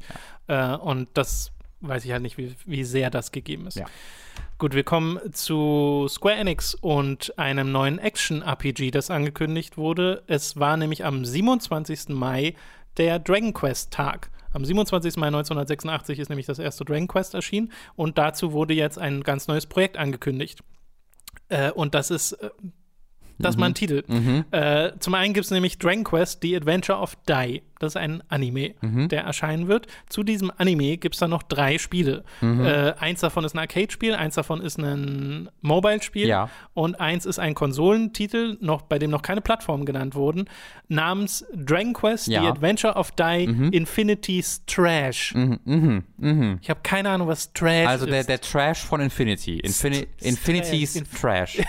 Ja, Tom? So habe ich das noch gar nicht Infinity's gelesen, Trash? Ist gut. Ist das, was du, das, was du gesagt hast? Infinity's Trash. Ja, stimmt, man kann das gar nicht anders sagen. Infinity's Trash. Ja, also das Infinity Leerzeichen Ja. S-T-R-A-S-H. Heißt Trash und, irgendwas? Nee, Ja, das ist die Sache. Das war sehr interessant. Äh, das kann ich dir sagen bereits. Äh, weil unter, dem, unter der Ankündigung, wo das jemand auf Twitter gepostet hatte, weil es eine Japan-exklusive Ankündigung erstmal war, war genau das, what the fuck is this Trash? Alle Leute so, und dann haben so, ist das ein Schwert? Ist das irgendwie eine Art von einem Schwert? Und so, nee, ist es nicht. Äh, und dann hat halt jemand geschrieben, das ist ein Ding in dem Anime. Also Trash ist ein Konzept in, diesem, in dieser Das Welt. Dachte ich mir schon. Das ist insane, dass du dieses, dass das einfach exakt klingt wie Trash. Das hat auch zwei Inf- Doppelpunkte, dieser Titel. Also Infinity, das heißt einfach Infinity's Trash. Ähm, das heißt einfach so. äh, und ich hoffe, sie behalten diesen Titel, Titel bei, äh, weil das ist wirklich crazy ist mir good. nicht aufgefallen, aber ja, du hast vollkommen recht. Infinity's Trash. äh, das soll jedenfalls 2021 erscheinen. Wie gesagt, noch keine Plattformen wurden genannt. Und Square Enix selbst sagen, die Entwicklung dauert lange. Hm. Also 2021 halte ich für ein Gerücht. Ich kaufe mir dann 2025 die Version mit nicht furchtbarer Musik. I hate it. I will never shut up about this. I am so salty. Äh, das, äh, also es gibt ja einen Trailer zu dem Spiel schon, wo man Mhm. Szenen sieht, vor allem Sachen, die aussehen wie, wie Cutscenes. Äh, sieht super aus. Ja, Rein aber technisch. Es, ist es hat sehr den, äh, den Dragon Quest-Stil mit so ein bisschen mit mehr schwarzen Linien, so ein bisschen mehr im Anime, Cell-Shaded-Look noch. Ja, mi- mich hat es ein bisschen an Arc System Works erinnert. Auch, ja. Weißt du? Ja. Einfach wie die Dragon Ball gezeichnet haben. Mhm. Nicht ganz so krass gut, aber zumindest in der, in der Nähe. Okay, ansonsten haben wir nur noch kleinere Sachen. Zum einen nämlich, du hast es ja vorhin schon mal ganz kurz angedeutet, am 4. Juni, also diesen Donnerstag um 22 Uhr, gibt es die PlayStation 5 Show namens The Future of Gaming, wo wirklich PlayStation 5 Spiele gezeigt werden sollen. Das soll eine Stunde lang gehen. Wir werden das auch streamen. Aller Voraussicht nach, wenn nicht auch irgendwas dazwischen kommt, aber es ist der feste Plan, das zu streamen. Habt ihr hier schon mal gehört, wird dann auch nochmal einen extra Teaser für geben. So excited. Ja, ich auch. Ich hoffe wirklich, dass das jetzt mal der Punkt ist, wo wir Spiele sehen, bei denen wir auch sagen, oh krass, Ja. das ist ein Next-Gen-Spiel. Wenig Zweifel ehrlich Ich- gesagt. Ich auch, aber nach allem, was in den letzten Wochen und Monaten passiert ist, weiß ich nicht mehr so richtig. Also Sony ist da mit ihrem Marketing deutlich mehr am Zahn der Zeit, was man ja auch mit Last of Us, äh, was wir nicht mehr begleitet haben, weil wir das gerne einfach so Ja. spielen wollen und mit äh, Ghost of Tsushima gesehen haben, dass sie da einfach sagen, Gameplay hier, guckt mal. Genau. Ähm, und ich bin mir sicher, wir sehen da einiges an First-Party-Sachen. Ähm, Ja. was, was glaubst du denn, was sieht man so an First-Party? Was, was wäre so Oh, ein First-Party-Ding, was man sieht, sehen Gott. könnte? Also ich bin mir sehr sicher, dass wir Horizon 2 sehen. In irgendeiner Form. Ähm, ob das wirklich großer Gameplay ist oder einfach ein, ein kurzer Trailer, weiß ich nicht genau. ist ein aber guter Punkt. Horizon 2 würde mich sehr wundern, wenn nicht. Ich glaube, Spider-Man 2 ist auch eine Möglichkeit. Äh, das ist ja jetzt auch zwei Jahre her. Auch ein sehr guter Punkt. Ich glaube, das sind beides sogar sehr safe Bets. Hm. Mich würde sehr wundern, sogar wenn wir die nicht sehen. Aber Spider-Man bin ich so ein bisschen noch. ich äh, frag das, mich- das wäre recht früh. Also irgendwas von Sony Japan Studio, Silent Hill Silent Hill Ist- wäre halt ein Träumchen. könnte ich, also das Gerücht ist ja, dass Sony Japan mit dran arbeitet. Und dann würde das ja voll passen. Also wenn das, dann würde es da auftauchen, ja. Wenn, wenn, es, wenn Silent Hill da nicht auftaucht, dann ist das Gerücht Bullshit, glaube ich. Äh, Ja. Weil das wäre der Moment, in dem es Ich, angekündigt wird. also ich würde Wetten abschließen darauf, dass wir Silent Hill sehen am Donnerstag. Oh, don't say it, Tom. Don't play with my heart. Ansonsten ähm, frage ich mich, äh, wird es denn nur Exclusives geben? Ich glaube, es wird auch Third-Party-Sachen geben. Vielleicht sehen wir da mal Elden Ring Äh, oh, das wäre natürlich aufregend. Ich glaube, es wird auch eine gute Anzahl Third-Party-Exclusives oder Bloodborne geben. 2 als Exclusive. Tom, Bloodborne Remake. sag nicht Bloodborne 2 zu mir. Oh, äh, Demon's Souls gibt es auch hundertprozentig. Blue, Blue Point, äh? Demon's Souls, garantiert. Ich finde äh, immer noch eigenartig, dass du da so krass von überzeugt Ja, bist. aber also jetzt gerade war es noch so, dass ähm, jemand hatte, da, da gab es so ein Twitter-Gespräch von Leuten, äh, wo auch Jason Schreier getaggt war, Ja. hier kommt, kommt das und das und dann meinte halt jemand, ja, äh, ich wette, wir sehen dann äh, Demon's Souls von Bluepoint und das hat halt, das ist der eine Tweet, den Jason Schreier geliked hat. Also entweder er ist ein dummes Arschloch und provoziert mich auf einer persönlichen Ebene äh, oder er weiß da mehr, als wir alle glauben. Äh, ich, da würde ich, da gehe ich auch, da gehe ich schwer von aus, Demon's Souls. Das wäre toll. So, das wäre der Hammer. Das wäre, das wäre toll. Oh, es würde auch so gut passen, wenn sie Elden Ring parallel dazu zeigen. Ja, das glaube ich dann halt, dann, also ich glaube, dann gibt es halt kein Elden Ring, weil das würde sich gegenseitig so ein bisschen beides. kannibalisieren. Aber weißt du, wie ich. geil Sony das fände, wenn sie beides hätten? Sie kündigen nochmal ein neues Final Fantasy VII Remake und Shenmue 3 an. Einfach, Oh, aber ein neues Final Fantasy, neues Nier. das ist way too soon. Also Nier Lass doch einfach wäre, mal alles in den Topf schmeißen. Nier wäre natürlich eine, eine Sache. Ähm, ich, ich glaube, das ist gar nicht so unwahrscheinlich, dass sich das einer der beiden Konsolenmacher so ein bisschen geschnappt hat, äh, um das große Verkaufen nach dem Mega-Erfolg von Automata. Und da ja Automata zunächst PS4 exklusiv äh, war, mhm. wäre das auch äh, die sinnigere von beiden Möglichkeiten, im Vergleich zu Microsoft. Ähm, wäre also auch jetzt nicht komplett auszuschließen. Aber also, Demon's Souls wäre ja eigentlich schon happy. Mach den, lass, lass den ganzen anderen Scheiß weg. der Hammer. Den, den, die eine Welt wieder restoren mit Miyazaki möglicherweise als Supervisor. Mhm. Uff. Vor allem Demon's Souls ist auch ein Spiel, wo ich mir wünschen würde, dass wenn es remaked wird, es auch nicht nur ein optisches Remake ist. Weil das Spiel hat ein paar Systeme, an die kann man nochmal rangehen. Ja, ich, also ich glaube auch nicht, dass sie die Tendency so eins zu eins nochmal. Nee, ich so meine nicht mal die World Tendency. Die Bosse sind einfach echt nicht so toll. Stimmt. Ja, das also viele, viel, ich, ich sag's mal so, nicht, dass ich hier Leute beleidige. Ich finde, viele der Bosse sind im Vergleich zu dem, was From Software heute machen mit ihren ja. Bossen in den äh, aktuellen Spielen, äh, nicht mehr annähernd so spannend. Nee, es ist du hast vieles davon schon ja. gesehen. Sie haben, ich glaube, fast kein Boss hat mehrere Phasen. Mhm. Äh, das sind alles super simple Kämpfe. Aber da bin ich schon sehr zwiegespalten, weil, also ja, das hat sich halt weiterentwickelt, aber ich finde, es hätte auch einen Wert, das halt den Ursprung ja. so zu beibehalten, wie er ist und den halt mehr Leuten zugänglich zu machen, weil ich glaube, also die Fanbase, die es hat, die wäre, die macht sie nicht unbedingt glücklich damit, wenn du tatsächlich so weit gehst, dass du Bosse veränderst. Und äh, also dann, dann hast ja, du ja aber wirklich. wenn sowieso ein neuer Inhalt dazu kommt. Aber dann, da, dann frage ich mich halt, okay, Weil, warum was, machst was du da nicht Demon's Souls aber 2? Was, aber was, lass mal, jetzt machen wir mal Theory Craft. Was, wenn sie dieses, äh, dieses Gebiet mhm. machen, was, ja, das, das find, das was es nicht cool. gab. Ja. Aber dann machen sie das ja aus heutigen Designstandards. Hast ja. du dann dieses eine Gebiet drin, das einfach so viel besser ist als alle anderen? Ja, hm, ist doch weird. Ich weiß auch gar nicht, ob ich besser sage. Also ich, ich persönlich finde es auch besser, was äh, später gemacht wurde mit den mehreren ja. Phasen oder so. Ähm, aber es gibt ein Subset von Leuten, die diese Sim also Demon's Souls als simpel zu bezeichnen, ist weit hergeholt. Aber äh, diese dann in, in Bosskämpfen schon simple Herangehensweise durchaus mögen. Dass halt nicht du, du immer noch äh, Sister Friede hast, die sich dann noch in Super Saiyajin in Phase 7 verwandelt. Das ist ja gleich das andere ähm, Extrem. Natürlich, äh, sondern du einfach, hier hast du einen Boss und den besiegst du jetzt und Schicht im Schacht. Ähm, also ich glaube, dass hm. ich wäre bei beidem nicht unglücklich, weil ich jetzt auch, ich bin jetzt ja auch nicht der Typ, der Demon's Souls 30 Mal durchspielt und alles daran vergöttert oder so. Ich ja auch nicht. Ähm, aber ich persönlich würde auch sehr verstehen und es immer noch sehr, sehr gut finden, wenn spielerisch gewisse Dinge geupdatet werden, aber sowas wie Bosse beibehalten werden. Einfach weil ich es cool fände, auch diese Erfahrung nochmal neu präsentiert zu sehen. Äh, und ich glaube, es interessant einfach ist, ähm, diesen ersten Teil als, als wirklich offen, auch immer noch offensichtlichen ersten Teil ja. beizubehalten. Weil ansonsten würde ich denken, macht halt Demon's Souls 2. Also wenn ihr wirklich neue Bosse machen wollt und die Bosse sollen, sollen cooler sein und so, dann würde vielleicht Demon's Souls 2 ein ja, bisschen mehr sein. Es ist ein bisschen merkwürdig. Ich bin da so hin und her gerissen, weißt du, weil wenn ich so denke, Resident Evil 2 ist auch ein Remake und eigentlich nicht. Eigentlich ist es ein neues Spiel. Stimmt, äh, ja. Ich hätte überhaupt nichts dagegen, wenn sie wirklich rangehen, weil das Demon's Souls auf der PS3 gibt es noch. Es wäre einfach schön, wenn dieses Spiel auf der PS5 spielbar ist, mhm. so wie es ist, mhm. weißt du, dann hat man nämlich trotzdem diesen Erhaltungsgedanken. Das ist doch, guck mal, hier.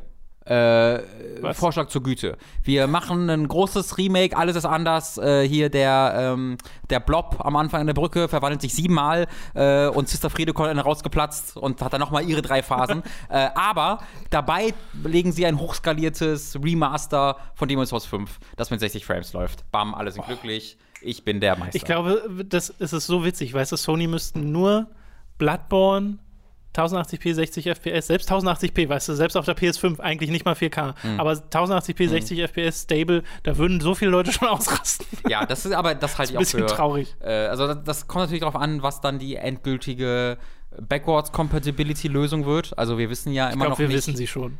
Ich glaube, wir wissen sie schon. Was meinst du? Na, dass man PS4-Spiele spielen kann und dann Genau. Halt aber was ich damit meine, ist, ob die wirklich dann flüssiger laufen, ob die Grafikfeatures bekommen ja. und so. So ist es ja bei der Xbox. Also da kam jetzt ja gerade noch mal ein neuer, neuer Blogpost. Ich dachte mal, dass da keine eigene News nee. ist. Genau. Äh, dass halt sowas wie HDR äh, tatsächlich ohne Hand anzulegen für, für die ganzen rückwärtskompatiblen Spiele ähm, rein über eine KI eine, eine große Show, Show baut dir HDI in die Spiele ähm, und dass die Framerate erhöht werden kann und sowas. Ähm, das sind ja wirklich sehr, sehr krasse Sachen. Ob das jetzt der Fall ist, wissen wir, glaube ich, noch nicht so richtig bei der PlayStation 5. Ähm, aber wenn das nicht der Fall sein sollte, dann habe ich sehr, sehr wenig Zweifel davon, dar äh, darüber, dass wir all die PS4-Spiele nochmal remastered sehen, die First Party. Genau wie das auch am Ende der PS3 war. Mhm. Dass wir Uncharted und Last of Us und so und die ganzen ähm, ähm, ähm, ähm PS2-Dinger wie Ratchet Clank und Jack und so alle nochmal neu bekommen für die nächsten Generationen. Da habe ich wenig Zweifel dran. Das kann gut sein. Ich glaube aber, dass da dann viel einfach nur einmal Patches ist, dass du deine alten Spiele benutzen kannst und die kriegen dann einen Patch und mhm. zum anderen ein separates Angebot einfach für die PS5-Version dieses ja. Spiels. Ja, müssen wir mal gucken. Ich bin sehr gespannt auf dieses Ding. Eine Stunde ist genug Zeit, ja, um ein viel. paar sehr interessante Sachen oh, ja. zu zeigen. Kommt vor allem darauf an, ob sie sagen, wir machen jetzt hier eine richtige Trailer-Show oder ob vielleicht zwei, drei Titel auch mal ein bisschen mehr Raum zum Atmen bekommen. Würde ich jetzt nicht erwarten. Also ich würde es mir ein bisschen erhoffen, aber nicht erwarten hm. bei dem, wie die State of Play ist. Also sie machen ja sehr spezifische das heißt Gameplay. Das heißt nicht State of Play, ne? Nee, haben sie. Das heißt einfach The Future of Gaming. The, sta the State of the Future, okay. Das ist auch so ein Ding. Jeder nennt, immer wenn, The Future of Gaming ist literally die Tagline von jeder einzelnen Konsole wenn, beim Launch. Es ist wirklich so, seit, seit PS2-Zeiten ist immer The Future of Gaming. Ähm, Finde ich immer sehr, sehr, sehr, lustig. Naja, es ist ja, also. Ja, was ist denn jetzt ein bisschen unkreativ? Die Xbox oder die PlayStation? Komm. Kann nur einen geben. Äh, die Switch. Oh, that's, that's probably Checkmate. Ring Fit. Ring Doch eine schöne Zukunft. Ja, äh, es gibt übrigens parallel noch so Gerüchte gerade um das, was bei Sega abgeht, mhm. weil es gibt äh, interne, also beziehungsweise es gibt einfach Leute, die von Quellen berichten oder äh, äh, Newsjournalisten, die sagen, dass Sega revolutionäre, in Anführungszeichen, News hat dass das aber nicht so Richtung Dreamcast 2 geht, aber keiner weiß, in welche Richtung es gerade geht. Und das ist die am 4. Juni soll die in Famitsu veröffentlicht werden, also auch schon in drei Tagen.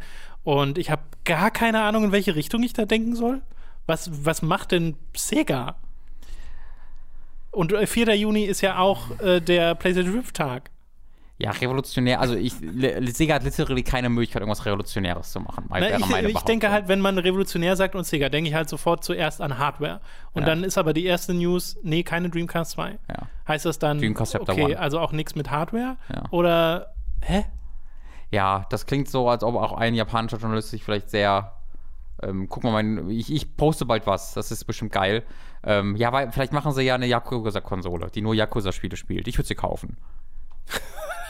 die Yakuza-Box. Ja, ja, wo halt ja, so viele Spiele wieder rauskommen. Wollte sagen, du kannst dann mehr dabei. veröffentlichen, als die Wii U je bekommen hat. Das, ist, das würde schon funktionieren, so verrückt ja. wäre es nicht. Also es ist halt auch der 60. Geburtstag von Sega, also es wird damit irgendwie zusammenhängen, deswegen hoffe ich nicht, dass es einfach wieder irgendein Werbemaskottchen ich hoffe ist. So, ich hoffe sehr, man sieht einen blauen Igel in diesem Stream, das würde mich so freuen. Oh, ein neues Sonic-Spiel, das wäre revolutionär. Ja, oder irgendwas mit Microsoft, aber es wurde, glaube ich, auch schon debunked. Ich glaube, es soll nichts mit Microsoft zu tun haben. Naja, mal gucken. Mal gucken. Wie gesagt, erfahren wir in dieser Woche, werden wir wahrscheinlich nächste Woche drüber reden. Ja, ein bisschen Spekulationspodcast, aber hey, wenn jetzt die Zeit nicht wäre, wann denn sonst? Ich wollte gerade sagen. Und ich meine, ich bin ja im letzten, in den letzten zwei Jahren so ein bisschen, bin ich ja Sega-Fan geworden. Ich, ich, wurde so rangebracht. Die mhm. Yakuza-Spiele haben mich bekommen, aber auch die Dreamcast in Retrospekt hat mich bekommen und ich habe so gemerkt, wie viel Kreativität mal in dieser Firma steckte und ja eigentlich auch immer noch steckt. Also wenn Sega das für denke ich auch so great. Now ja, ja, getting ja, it. genau. Ich bin einfach Part des Problems, weil früher war so Dreamcast, hä? Was? Ja. Nee. Und äh, jetzt, jetzt im Nachhinein bringt Sega auch nichts mehr, weil das ganze Geld, was ich ausgebe, geht an irgendwelche Leute, die privat haben. Ja. naja, äh, okay das soll es dann an dieser Stelle gewesen sein mit den News für diese Woche. Du hast recht, sehr viel Spekulation, aber äh, macht halt auch Spaß. Ja, wie gesagt, ein halbes Jahr oder ein paar Monate vor Launch der nächsten Konsolen ist doch die Zeit dafür gekommen. Exakt. Bald wissen wir, was für Spiele kommen. Gebt uns bitte die zwei Monate, wo wir einfach mal Bullshit äh, so. ein bisschen vor uns her träumen können. Genau. Zeit für eine kleine Werbepause. Über audible.de könnt ihr ein kostenloses Probeabo beim Hörbuchdienst Audible abschließen und erhaltet folglich das erste Hörbuch eurer Wahl umsonst, das ihr auch über diesen kostenlosen Probemonat hinaus behalten könnt. Also audible.de für das kostenlose Probeabo. Außerdem sei an dieser Stelle unser Shop bei getshirts.de empfohlen. Da könnt ihr euch Shirts, Pullover, Tassen, Mauspads und mehr mit Hooked und Time to 3 Motiven holen. Den Link findet ihr in der Beschreibung und auf unserer Website. Schließlich gibt es da noch unseren Amazon Affiliate Link, über den ihr Spiele, Filme, Serien oder was ihr sonst eben gerade noch so braucht bestellen könnt und auch den findet ihr in der Beschreibung.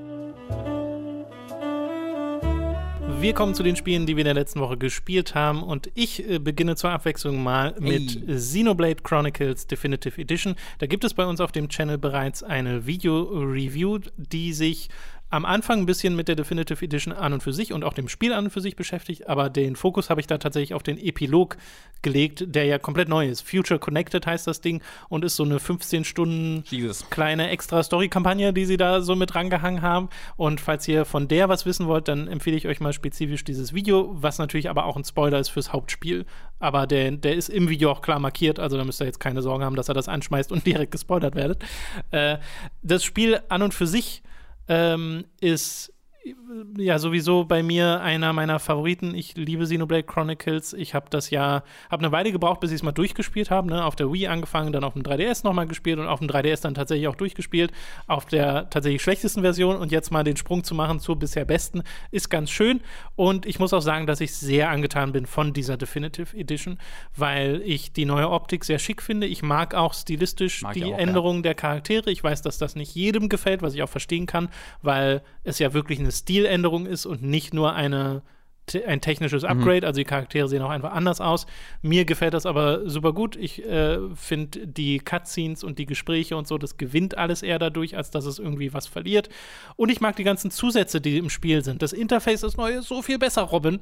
Äh, das ist so viel übersichtlicher und auch einfach hübscher. Wie, da merke ich noch mal, wie schön es ist, ein Interface zu haben, bei dem du dir nicht so jedes Mal so, so äh, als ob du so durch Leben ruderst, weil ich habe nämlich die Wii noch mal angeschmissen, einfach um den Vergleich zu haben. Und es lädt halt jedes Mal. Wenn du ins Menü gehst, wenn Ja. du in die Ausrüstung gehst, ist immer ein kleiner kleine Ladezeit sozusagen und die gibt es jetzt einfach nicht mehr. Es ist alles so viel flüssiger äh, und sieht eben auch besser aus und spielt sich dadurch auch besser. Auch so kleine Verbesserungen, dass dir einfach bei den Skills angezeigt wird, wenn du einen Backstep machen kannst und so. Oh ja, sowas- das, das, fehlte früher. Das hilft auch am Anfang total beim Verständnis Mhm. zum Spiel, weil es ja dieses System hat, dass du Gegner erstmal äh, brechen musst und dann kannst du sie umkippen, also toppeln und dann kannst du, wenn sie getoppelt sind, sie noch stunnen Ja. und äh, es hat ja so ein, so ein Folge-Schere-Stein-Papiersystem und äh, jetzt wird dir das halt alles angezeigt. Du Ja. musst nicht mehr Das dir das komplett merken und das ist tatsächlich super angenehm und äh, spielt sich demnach auch alles ein bisschen besser, aber halt im Kern immer noch so wie Xenoblade. Also Mhm. drunter liegt immer noch das alte Spiel und äh, mit seinem alten Kampfsystem, das eben sehr sich an MMO, MMOs orientiert, aber diese ganze Welt ist, finde ich, also die übt so eine sehr zeitlose Faszination auf mich aus. Ich kenne ja inzwischen das Mysterium. Ich weiß ja, was in der Story passiert. Und trotzdem ist es immer noch so, so ein richtiger Aufatmen-Moment, wenn ich dann zum ersten Mal auf den, den Beinen des Bionis, weil man da auf Titan unterwegs ist, äh, komme und sehe, was für eine Landschaft sich da vor mir ausbreitet. Oder wenn du dann in, äh, im Sumpf ankommst und dann tagsüber merkst, oh, das ist ja ein tristes Gebiet, das ist ja einfach nur ein Sumpf. Und nachts erstrahlen dann die ganzen Bäume in so wie so Glühwürmchen und es sieht alles super malerisch und magisch aus. Diese Momente hat Xenoblade halt am laufenden Band. Äh, plus dann noch ein Twist nach dem anderen in der, in der Story.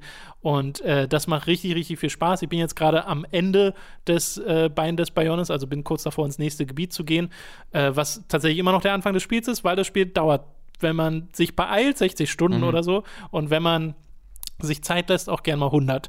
Äh, Gerade wenn man alles machen will, was ich nicht empfehlen würde. Weil ich habe jetzt am Anfang wirklich noch mal so diesen, diesen Ansatz gehabt, ich mache jetzt einfach mal alles. Ich mache mal alle Nebenquests. Und es ist super anstrengend, alle Sachen machen zu wollen in diesem Spiel, weil es ja so ist, du hast einen Echtzeit-Tagesablauf, 24 Stunden. Ach ja. Und je nachdem, welche Uhrzeit ist, sind Ja. andere Questgeber aktiv. Das heißt, du arbeitest gerade deine drei Quests ab. In der Zeit ist dann ein anderer Questgeber aufgetaucht, den du vorher nicht annehmen konntest, die Quest, weil jetzt eben eine andere Uhrzeit ist. Das- Und das ist so tröpfchenmäßig, hast du dann immer mehr Quests. Wird dir das gesagt? Weiß ich, ich weiß ja nicht mehr. Wenn jemand. Es gibt die Tutorial-Message, dass du. Ach so, nee, Also es gibt also- jetzt keinen Hinweis so von wegen, hey, es sind neue Quests aufgetaucht, Okay. sondern du musst auf deiner Map gucken, ah, okay, da ist jetzt ein neues Immer, okay, aber das gibt's immer. Genau, okay, ja, ja. Äh, Also du musst nicht immer die Stadt ablatschen. Ja, genau, das genau, das wäre noch nerviger gewesen. genau. Und du hast ja ein sehr schönes Schnellreisesystem, das heißt, du verlierst nie viel Zeit durch die Reise, was auch krass wäre, weil die Spielwelt ist riesig. Ähm, trotzdem, das empfinde ich immer noch als sehr, als Arbeit, wenn Mhm. ich versuche, die ganzen Nebenquests zu machen. Und ich finde, auf mich wirkt es auch nicht so, als ob ich das soll, Mhm. sondern ich nehme die paar mit, ne? ich nehme die Quests an und das viel machst du ja auch nebenbei und das ist dann okay. Und was mich aber am meisten ärgert, ist, es gibt ein paar nette Geschichten in den Nebenquests. Also es gab mal so ein Ding, wo so ein kleiner Menschenjunge mit einem Noppernjungen äh, unterwegs ist und da ging es dann so ein bisschen um Bullying und das fand ich eigentlich voll gut gemacht und hatte ein süßes Ende. Und dann gibt es aber auch viele Quests, die sind einfach nur, ja, hier ist mir was kaputt gegangen, hol mir die Ersatzteile. Ja. Und das ist halt Füllwerk. Äh, Und wenn man das alles machen will, dann ist man halt sehr lange beschäftigt mit Xenoblade und macht sehr viel egalen Kram. Man muss aber nicht, muss man dazu sagen. Es ist optional, genauso wie viele der Spielsysteme auch optional sind, weil es ist ja wirklich ein sehr, sehr du hast so ein Affinity-System. Jeder Bewohner hat einen eigenen Namen und eine Beziehung zu einem anderen Bewohner. Da gibt es ja sonst was für Kram in diesem Spiel. Viel davon kann man aber ignorieren. Weiß man halt nur am Anfang nicht unbedingt, wenn man es neu spielt. Aber wenn ihr irgendwie merkt, ah, okay, ich will jetzt lieber mit der Story weitermachen, macht einfach mit der Story weiter. Würdest du sagen, Affinity's Trash? Weird Callback, aber ja. äh, so, so heißt das nächste Xenoblade-Spiel. Oh, Xenoblade Chronicles Affinity's Trash. Und alle, alle nur so, hm, true. Ja, ja, ja. Und äh, du kannst viele der Systeme ignorieren, kannst in der Story einfach weitermachen. Es gibt dann aber irgendwann den Punkt, wo man wahrscheinlich mal an so eine Stelle kommt, wo man merkt, ah, okay, jetzt bin ich vielleicht zwei Level zu niedrig. Also ein bisschen was nebenher sollte man schon machen. Da ermutigt einen das Spiel schon dazu. Äh, und es gibt dann einen guten Mittelweg, aber den muss man halt selbst finden. So. Und äh, in dem macht mir Xenoblade aber wahnsinnig viel Spaß. Ich finde, es hat halt ein paar Längen zwischendrin, was logisch ist, wenn du ein Spiel hast, was 60 Stunden lang ist. Also es gibt so ein paar Sachen, wo ich dann mal dachte, okay, jetzt kann die Story mal ein bisschen mehr in Fahrt kommen. Ich finde auch die Welt, die man in der im letzten Spieldrittel oder in der zweiten Spielhälfte erkundet, nicht mehr so faszinierend wie die in der ersten Hälfte. Immer noch irgendwo faszinierend, aber nicht mehr so abwechslungsreich. Vor allem äh, äh, wie am Anfang. Das heißt, der Erkundungsdrang und die Erkundungsfreude lässt da ein bisschen nach. Dafür ziehen die Story-Twists noch mal mehr an. Also man wird dann so, das gleicht sich so ein bisschen aus. Insgesamt ist Xenoblade aber ein Spiel, für das ich eine volle Empfehlung geben würde. Es ist eines meiner Lieblings-JRPGs äh, und das mag ich super gern, deswegen spielt das. Die Definitive Edition macht gerade mit dem Interface oder dem Rearranged Soundtrack, der auch super klingt, äh, Sachen, die sich äh, lohnen, das Spiel zu holen. Und Future Connected ist auch insgesamt ein Epilog, der mir Spaß gemacht hat, auch wenn das jetzt nicht die krasseste Story ist, die da erzählt wird. Das Ding ist nur, die technische Seite könnte besser sein, weil es die Auflösung ist einfach zu niedrig. Also, dass du diese Switch-Spiele hast von Monolith, die einfach alle nicht in 1080p laufen. Auch Xenoblade Chronicles 2 läuft ja in 27p. Das sagen, ja, äh, war das nicht jetzt sogar, dass die Definitive Edition hier unter 27p in Momenten geht? ja, ja, aber es ist eine dynamische Auflösung. 27 ist Max. Das ist schon crazy, Und ja. es ist 20, oft darunter. 25, Und du ja. siehst das. Also es ist nicht so, dass es irgendwie gut versteckt wird, weil sie machen, sie haben halt die ganzen Systeme drin äh, äh, mit Anti-Aliasing und so Kram, dass du keine krasse Treppchenbildung hast. Aber das Bild sieht einfach immer ein bisschen verschwommen aus. Du hast nie so ein richtig scharfes HD-Bild. Und das ist super schade. Da denke ich dann immer, ist das die Switch-Hardware, die das Problem bereitet? Wollen Monolith irgendwie zu viel äh, mit ihren Spielen? Oder wo, wo genau ist da, ist da das Bottleneck, was das irgendwie aufhält? Aber mir wäre eine höhere Auflösung sehr lieb gewesen. Switch Oder Pro, irgendwelche when? Optionen. Ja, genau, das ist auch Ein weiteres. Argument für die Switch Pro. Ich weiß nie, ist das wirklich die Hardware, die fehlt, oder ist das, die, das die Entwickler? Weil ich gucke dann immer zu Zelda, an denen ja Monolith mitgearbeitet hat, und Ja. das ist ein super cleanes, sauberes Bild. Ja, das ist halt wirklich Nintendo First Party. Das ist, du kannst. Aber glaube, das ist auch Nintendo First Party. Das Monolith gehören doch Nintendo. Ja, aber das, das ist ja nochmal ein Unterschied. Ne? Also Nintendo, äh, also ob Nintendo was intern entwickelt mit Hilfe von anderen oder ob ein, Ja, scheinbar Äh, ist es ein Unterschied. ähm, weil das ist ja das krasse im Grunde bei jeder Konsole. Das ist ja auch auf der Playstation, dass ein Last of Us immer besser aussieht als alles andere, was auf dieser Mhm. Konsole jemals erscheinen könnte. Ähm, äh, ich, also, es gibt jetzt, es gibt halt genug dieser großen Spiele auf der Switch, die so, die super cool sind, wo ich mir denke, ah, wenn ich das ein bisschen schärfer sehe, egal ob es jetzt Astral Chain ist oder Fire Emblem äh, oder jetzt das Spiel, ähm, oder sowas, selbst sowas wie Pokémon. Das, das, das ist ja Nintendo intern und das läuft dann auch wie, wie Blödsinn Ja, bei teilweise. Pokémon ist ja Ähm, auch darüber hinaus die Optik noch an ja. vielen Stellen. Hau, gib mir, komm, Nintendo, sag mir einfach hier 350 Euro Switch Pro, ich gebe dir jetzt sofort. Aber so viel kostet doch die normale Switch. Immer noch? Ja, die kostet irgendwie 3,30, Ja, glaube gut, ich. dann gebe ich 370. 370 für eine Switch Pro, ich kaufe sie dir sofort ab. Aber meinetwegen noch 400. Ich habe schon so Kratzer auf meiner Switch. Nee, nee, Nintendo, ich kaufe euch da alles ab. Gib mir das einfach, bitte. Dankeschön. In diesem Jahr ja nicht. Nee. Frühestens leider im nächsten Jahr, falls überhaupt. Ich weiß ja nie so richtig, also diese Ja. Gerüchte gibt es ja schon. Wir nähern uns an den Punkt, wo sie einfach eine Switch 2 machen ja, ja, könnten, an eben. dem Punkt. Ja. Aber ich glaube nicht. Ich glaube, selbst wenn du einen Switch-Nachfolgemodell hast, gibt es Rückwärtskompatibilität. Nintendo 3D Switch. Ich glaube, sie behalten die Rückwärtskompatibilität. Nintendo 3, Nintendo Switch 2D. Irgendwie Was? so. Moment, 2D ist, 2, Switch ist schon 3D. 2DS, 2D Switch. 3D, 3D, aber wir müssen ja erstmal die 3D bekommen, bevor wir wieder zurück zu 2D bekommen. Wir haben Nintendo Switch, dann haben wir Nintendo 3D Switch und dann bekommen wir danach Das die Nintendo eine Switch, 2D wo Switch. oben noch ein Bildschirm dran ist. die dahinter, damit die das in der Tiefe darstellen Oh, können. ja, schön.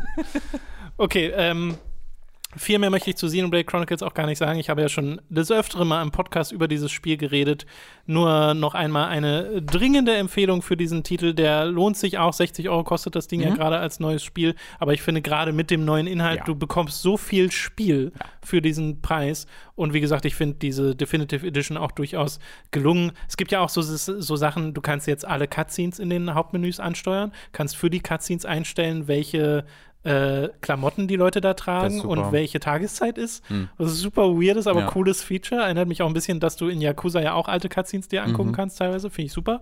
Oder dass du eben deine, de- das Aussehen deiner Klamotten unabhängig von der Rüstung einstellen kannst. Was ein sehr gutes Feature ist, Ja. weil es gibt absurd hässliche Rüstungen in Xenoblade und es ist gut, darüber Kontrolle zu haben. Das ist fast schon allein ein Grund für mich, es nochmal zu spielen. Man kann sich doch ein bisschen besser damit identifizieren. Ja. Es gibt für Schulgas so ein cooles neues Monado-Outfit, wo er eine Kapuze War das das, was du man Ja, ja, das war- das, das, so, das sieht so viel besser aus, als das, was ich im Ja. Hauptspiel kenne. Das fand ich super. Ja. Ja. Genau. Okay, dann soll es das zu Xenoblade Chronicles gewesen sein, aber wir bleiben bei beim äh, Remastered-Thema, denn du hast ein bisschen Saints Row the Third Remastered gespielt. Ein Spiel, ein Projekt, bei dem ja viele vorher so ein bisschen mit Kopfkassen reagiert haben, weil es so, so random wirkt. Ja. Andererseits, Saints Row the Third ist ja, glaube ich, mit der erfolgreichste Teil dieser Reihe. Oder Es ist auf jeden Fall der belieb- beste, würde ich Der beliebtesten. Der Best, da kann man sich tatsächlich äh, drüber unterhalten, wobei es ja immer noch ein paar Saints Row 2 Puristen äh, durchaus gibt. Was auch übrigens möchte ich nicht angreifen an der Stelle. Ich schon. Ist halt, Ist falsch. Drei ist besser. ist halt tonal schon ein sehr anderes Spiel. äh, diese Remastered-Edition gibt es jetzt für den PC auf dem Epic Game Store, für die Xbox One, PlayStation 4 und kostet 40 Euro. Und es ist auch ein richtiges Remaster. Es ist, ja, also, also so wie das Wort Remaster eigentlich genutzt wird, ist das schon wieder fast mehr ein Remake, muss man sagen. Weil als Remaster kennt man ja eigentlich eher, also diese, all diese Benutzung von dieser Worte ist im Grunde wird von jedem Entwickler an unterschiedlich ja. benutzt. Ge- Genau, willkürlich tatsächlich. Also äh, da muss man sich gar keiner Diskussion mehr hingeben, was ist denn jetzt wirklich ein Remaster. Mittlerweile heißt jedes Wort von denen das, was halt der aktuelle Publisher möchte, dass es heißt. Mhm. Ähm, und in der Regel sind Remaster Re-Releases von Spielen in höherer Auflösung. Vielleicht wird mal Texturen äh, neu irgendwie ausgerechnet, dass die höher aufgelöst sind und so. Aber ansonsten äh, verändert sich in Remastern oft wenig, äh, abgesehen davon. Nicht immer, aber oft. Mhm. Ähm, in diesem Fall ist aber wirklich so, dass der Entwickler ganz grundsätzlich an sehr viel rangegangen ist. Die Charaktermodelle sind komplett neu. Teilweise auch so, dass die Charaktere ein bisschen anders aussehen, wirklich. Also äh, dadurch, dass sie einfach Ja. so viel realistischer gebaut sind, ähm, äh, sehen sie wirklich ein bisschen anders aus. Stilistisch wirklich ein bisschen anders. ja. Genau, genau. Du hast eine komplett andere Lichtstimmung, weil das Lighting komplett neu ist. Äh, das ist, da ist wirklich sehr grundsätzlich dran gegangen und das finde ich super. Du wirfst dieses Spiel an und du denkst jetzt nicht, wow, das ist das hübscheste PS4-Spiel, was ich je gesehen habe, aber es sieht okay aus. Also äh, es wirkt jetzt nicht so, als ob das ein 360-Spiel ist, das du einfach spielst, sondern es wirkt wie ein Spiel, was aktuell released sein könnte. Vielleicht dann, dass es kein AAA-Titel ist, aber wenn ich jetzt irgendwie zu Focus Home Interactive gucke oder so, würde es mich jetzt nicht wundern, wenn sie auch neu ein Spiel Also- veröffentlichen würden, was so aussieht. Äh, Gerade die neue Lichtstimmung finde ich tatsächlich richtig beeindruckend an manchen Stellen. Ich habe bisher nur Footage gesehen von dem Spiel, aber dachte auch so, oh krass, das kriegt so einen, einen sehr realistischen Flair durch seine neue äh, Mhm. Beleuchtung, äh, während das vorher alles sehr flach wirkte und äh, jetzt dadurch wirklich noch mal äh, sehr gewinnt. Also ich finde das auch deutlich schöner und äh, ist aber beim, beim Stilwechsel bin ich mir nicht so 100% sicher. Ah, ist das so, ist das nur positiv? Weiß ich nicht. Aber wenn ich jetzt die Wahl hätte, ich würde auch die, die Remastered-Version spielen. Ja, aber das ist ja auch schön bei dem, in, der, in dem Falle, auf dem PC zum Beispiel hast du ja einfach noch Saints Row 3. Ja. Was jetzt, also jetzt kein Spiel, was jetzt verloren geht, wo die Ursprungsversion verloren geht. Ich habe das ja damals auf dem PC gespielt Mhm. und getestet. Äh, 89% gegeben damals bei Mhm. Giga. Das weiß ich noch so gut, weil diese 89% auf der Spielepackung dann drauf waren. Cool. Äh, und äh, das hat ja aber auch eine 360-Version und die habe ich ja vor ein paar Die Monaten, ich, wenn du dich erinnerst, äh, die habe ich, achso, du hast damals, Damals, genau. gespielt und ich habe sie halt vor ein paar Monaten nochmal angeschmissen auf Mhm. der Xbox One, Mhm. wo aber performance-technisch sich nichts verändert hat und die ist ja super rough. Ja, all, all das, ja, das vergisst man, glaube ich, dass es fast immer so war mit Ja, all diesen ja. Spielen. Das ist so, da dachte ich so, mm, also das Spiel fand ich immer noch lustig. Also gerade diesen Anfang, da war ich dann doch überrascht, wie sehr mich das dann doch gleich wieder hatte, Mhm. weil es ja wirklich sehr over the top ist, dieses Ja, Spiel. Also das ist tatsächlich, weswegen ich auch nochmal drüber reden wollte. Es spielt sich halt super. Ähm, was ich sehr, sehr cool finde, ich spiele jetzt auf der Xbox One X und auf der Xbox One X, äh, du kannst du, auch auf der PSP Pro, kannst du halt die, ähm, den Framerate Limiter ausmachen. Also das finde ich erstmal super. Du hast einen optionalen Framerate Limiter in der Konsolenversion, der das auf 30 Frames die Sekunde festmacht. Und dann läuft es flüssig mit 30 Frames auf der Xbox One X. Ähm, wenn du den ausmachst, dann auf den anderen Konsolen variiert es dann, da, da läuft es dann halt mal flüssiger, mal nicht so flüssig. Aber auf der Xbox One X läuft es dann tatsächlich nahezu komplett. Das äh, hat auch Digital Foundry, deswegen kann man das mit so einer Sicherheit halt sagen, äh, mit 60 Frames. Und das ist halt auch so ein Ding, was man nicht oft sieht. Weil in der Regel sind diese Remaster A nur eine höhere Auflösung und hier sind ein paar Texturen und B läuft es dann trotzdem nur mit 30 Frames. Und hier hast du ein Spiel, was grafisch, was komplett überarbeitet wurde und trotzdem zumindest auf dieser äh, X-Konsole äh, mit 60 Frames läuft. Und das finde ich Das richtig, super. richtig cool, ähm, weil das ist wirklich nicht selbstverständlich. Das war dann auch Grund, warum ich mir dann die Konsolenversion äh, äh, geholt habe, beziehungsweise habe äh, schicken lassen ähm, vom Publisher. Ähm, und da habe ich jetzt auch nur noch nicht wahnsinnig viel davon gespielt, aber halt genug, um nochmal einen Eindruck vom äh, Spielerischen zu bekommen. Und es ist überraschend, wie ähm, nicht neu, aber wie abwechslungsreich dieses Spiel dann wirkt im Vergleich mit aktuellen Titeln, einfach weil du kein Coversystem hast. Einfach weil du rumrennst äh, und einfach nur ballerst, ballerst, ballerst und ja, du bekommst dann ein bisschen Schaden, aber ist fein. Und wenn du nicht auf den schweren Schwierigkeitsgrad spielst, musst du nicht groß taktisch in Kämpfen vorgehen oder so, sondern du fliegst halt an einer der ersten Missionen in eine Militärbasis rein oder fährst rein und dann ballerst du halt 500 Soldaten tot und das machst du, indem du einfach reinrennst mit deiner Uzi und deiner Schrotflinte und alle wegballerst. Äh, und das fühlt sich cool an und das ist, weil dieses ähm, dieses Ballern in der, aus der äh, dritten Person ohne Coversystem halt einfach nicht mehr so oft gemacht wird, fühlt sich das irgendwie schön erfrischend an und dann läuft's flüssig und dann sieht's super aus und die Story ist immer noch lustig präsentiert, äh, ein bisschen sehr auf, äh, ah, ich benutze äh, schlimme Worte, hihihihihi, äh, und äh, das ist ein bisschen, also teilweise ist der Humor so ein bisschen gealtert, merkt man auch, äh, oder ich bin einfach gealtert und er wirkt auf mich einfach nicht mehr so wie damals, aber das ist in Momenten. Insgesamt habe ich immer noch mehrmals aufgelacht und gekichert äh, und hatte sehr viel Spaß am spielerischen Aspekt. Ja, es ist so schön. Es ist ein sehr anarchisches Spiel. Ne? Ja. Ich weiß noch, wie lustig ich so kleine Elemente fand, wie dass du in Autos einsteigen kannst und er kickt in die Windschutzscheibe rein, Mhm. Ja. um sich reinzusetzen. Ja. Das war einfach Super cool. lustig. Super Ja. lustig. Funktioniert auch noch. Auch wie du, wie du Leute auf der Straße umboxen kannst und er legt sich dann so hin, wie so eine Fotopose Genau. oder so. Es gibt so viele Absurd. Sachen, wenn du den Oder sie, je Sprintbutton halt hältst, dass, wie, wie viel dann modifiziert wird. Da steckt wahnsinnig viel Liebe zum Detail drin in diesem Spiel. Man merkt, wie viel Spaß die Entwickler hatten. Äh, das ist immer genau. ein gutes Zeichen. Volition. Volition. Macht mal wieder. Also wir wissen ja, dass an einem neuen Saints Row arbeiten. Ja. Ja, das Macht könnte man, könnte man so langsam. Ja, Get Out of Hell war schon weird. Vier war gut. Nee, ich rede eher von Agents of Mayhem. Ähm, Ach, stimmt, das gab's ja das auch. Saints Row 4, finde ich, ist ein gutes Spiel. Es hat mir Ja. Spaß gemacht, aber Es kam halt nach drei und das war Genau. dann weird. es war einerseits more of the same und dann wurde es ja einfach ein Superheldenspiel. das ist sehr merkwürdig. Es war zu viel vom Gleichen, aber dann auch zu viel von anderem, was zu sehr in die eine Richtung war. Es wirkte wie ein. ist merkwürdig. Äh, weißt du, Es war Crackdown so- zu vielen Stellen. ja, so Saints Row 3 ist so sicher in seiner Vision. So, so ich bin dieses Ding. Ja. Und jeder hat da Bock drauf und so. Saints Row 4 wirkt dann einfach ein bisschen zynischer. Saints Row 4 und ein bisschen, so ein bisschen, I don't know, ja, jetzt kannst du fliegen. Also, das ist dann cool und ich hatte auch Spaß damit, Mhm. aber es wirkt halt nicht so selbstsicher in seiner Umsetzung und in seiner Vision, wie ich finde. So ein bisschen, I, I guess, wir müssen, wir machen jetzt noch mehr. Äh, gucken wir mal. Ja, ist eine interessante These. Ich müsste die beide mal hintereinander spielen, dann würde man das noch mal besser Das beurteilen können. Es gibt Aber- auch Xbox One und PS4-Version von 4, von die Re-Elected-Version. ja, das stimmt, hat früh einen. Port bekommen. Richtig. Ja. Äh, es gibt die Spiele auch auf der Switch, aber die sollte man vielleicht eher meiden. Oh ja, das habe ich auch, äh, der, der Port irgendwie von, von 4 war laut Digital Foundry ja nicht so toll. es gibt auch einen Dreiport.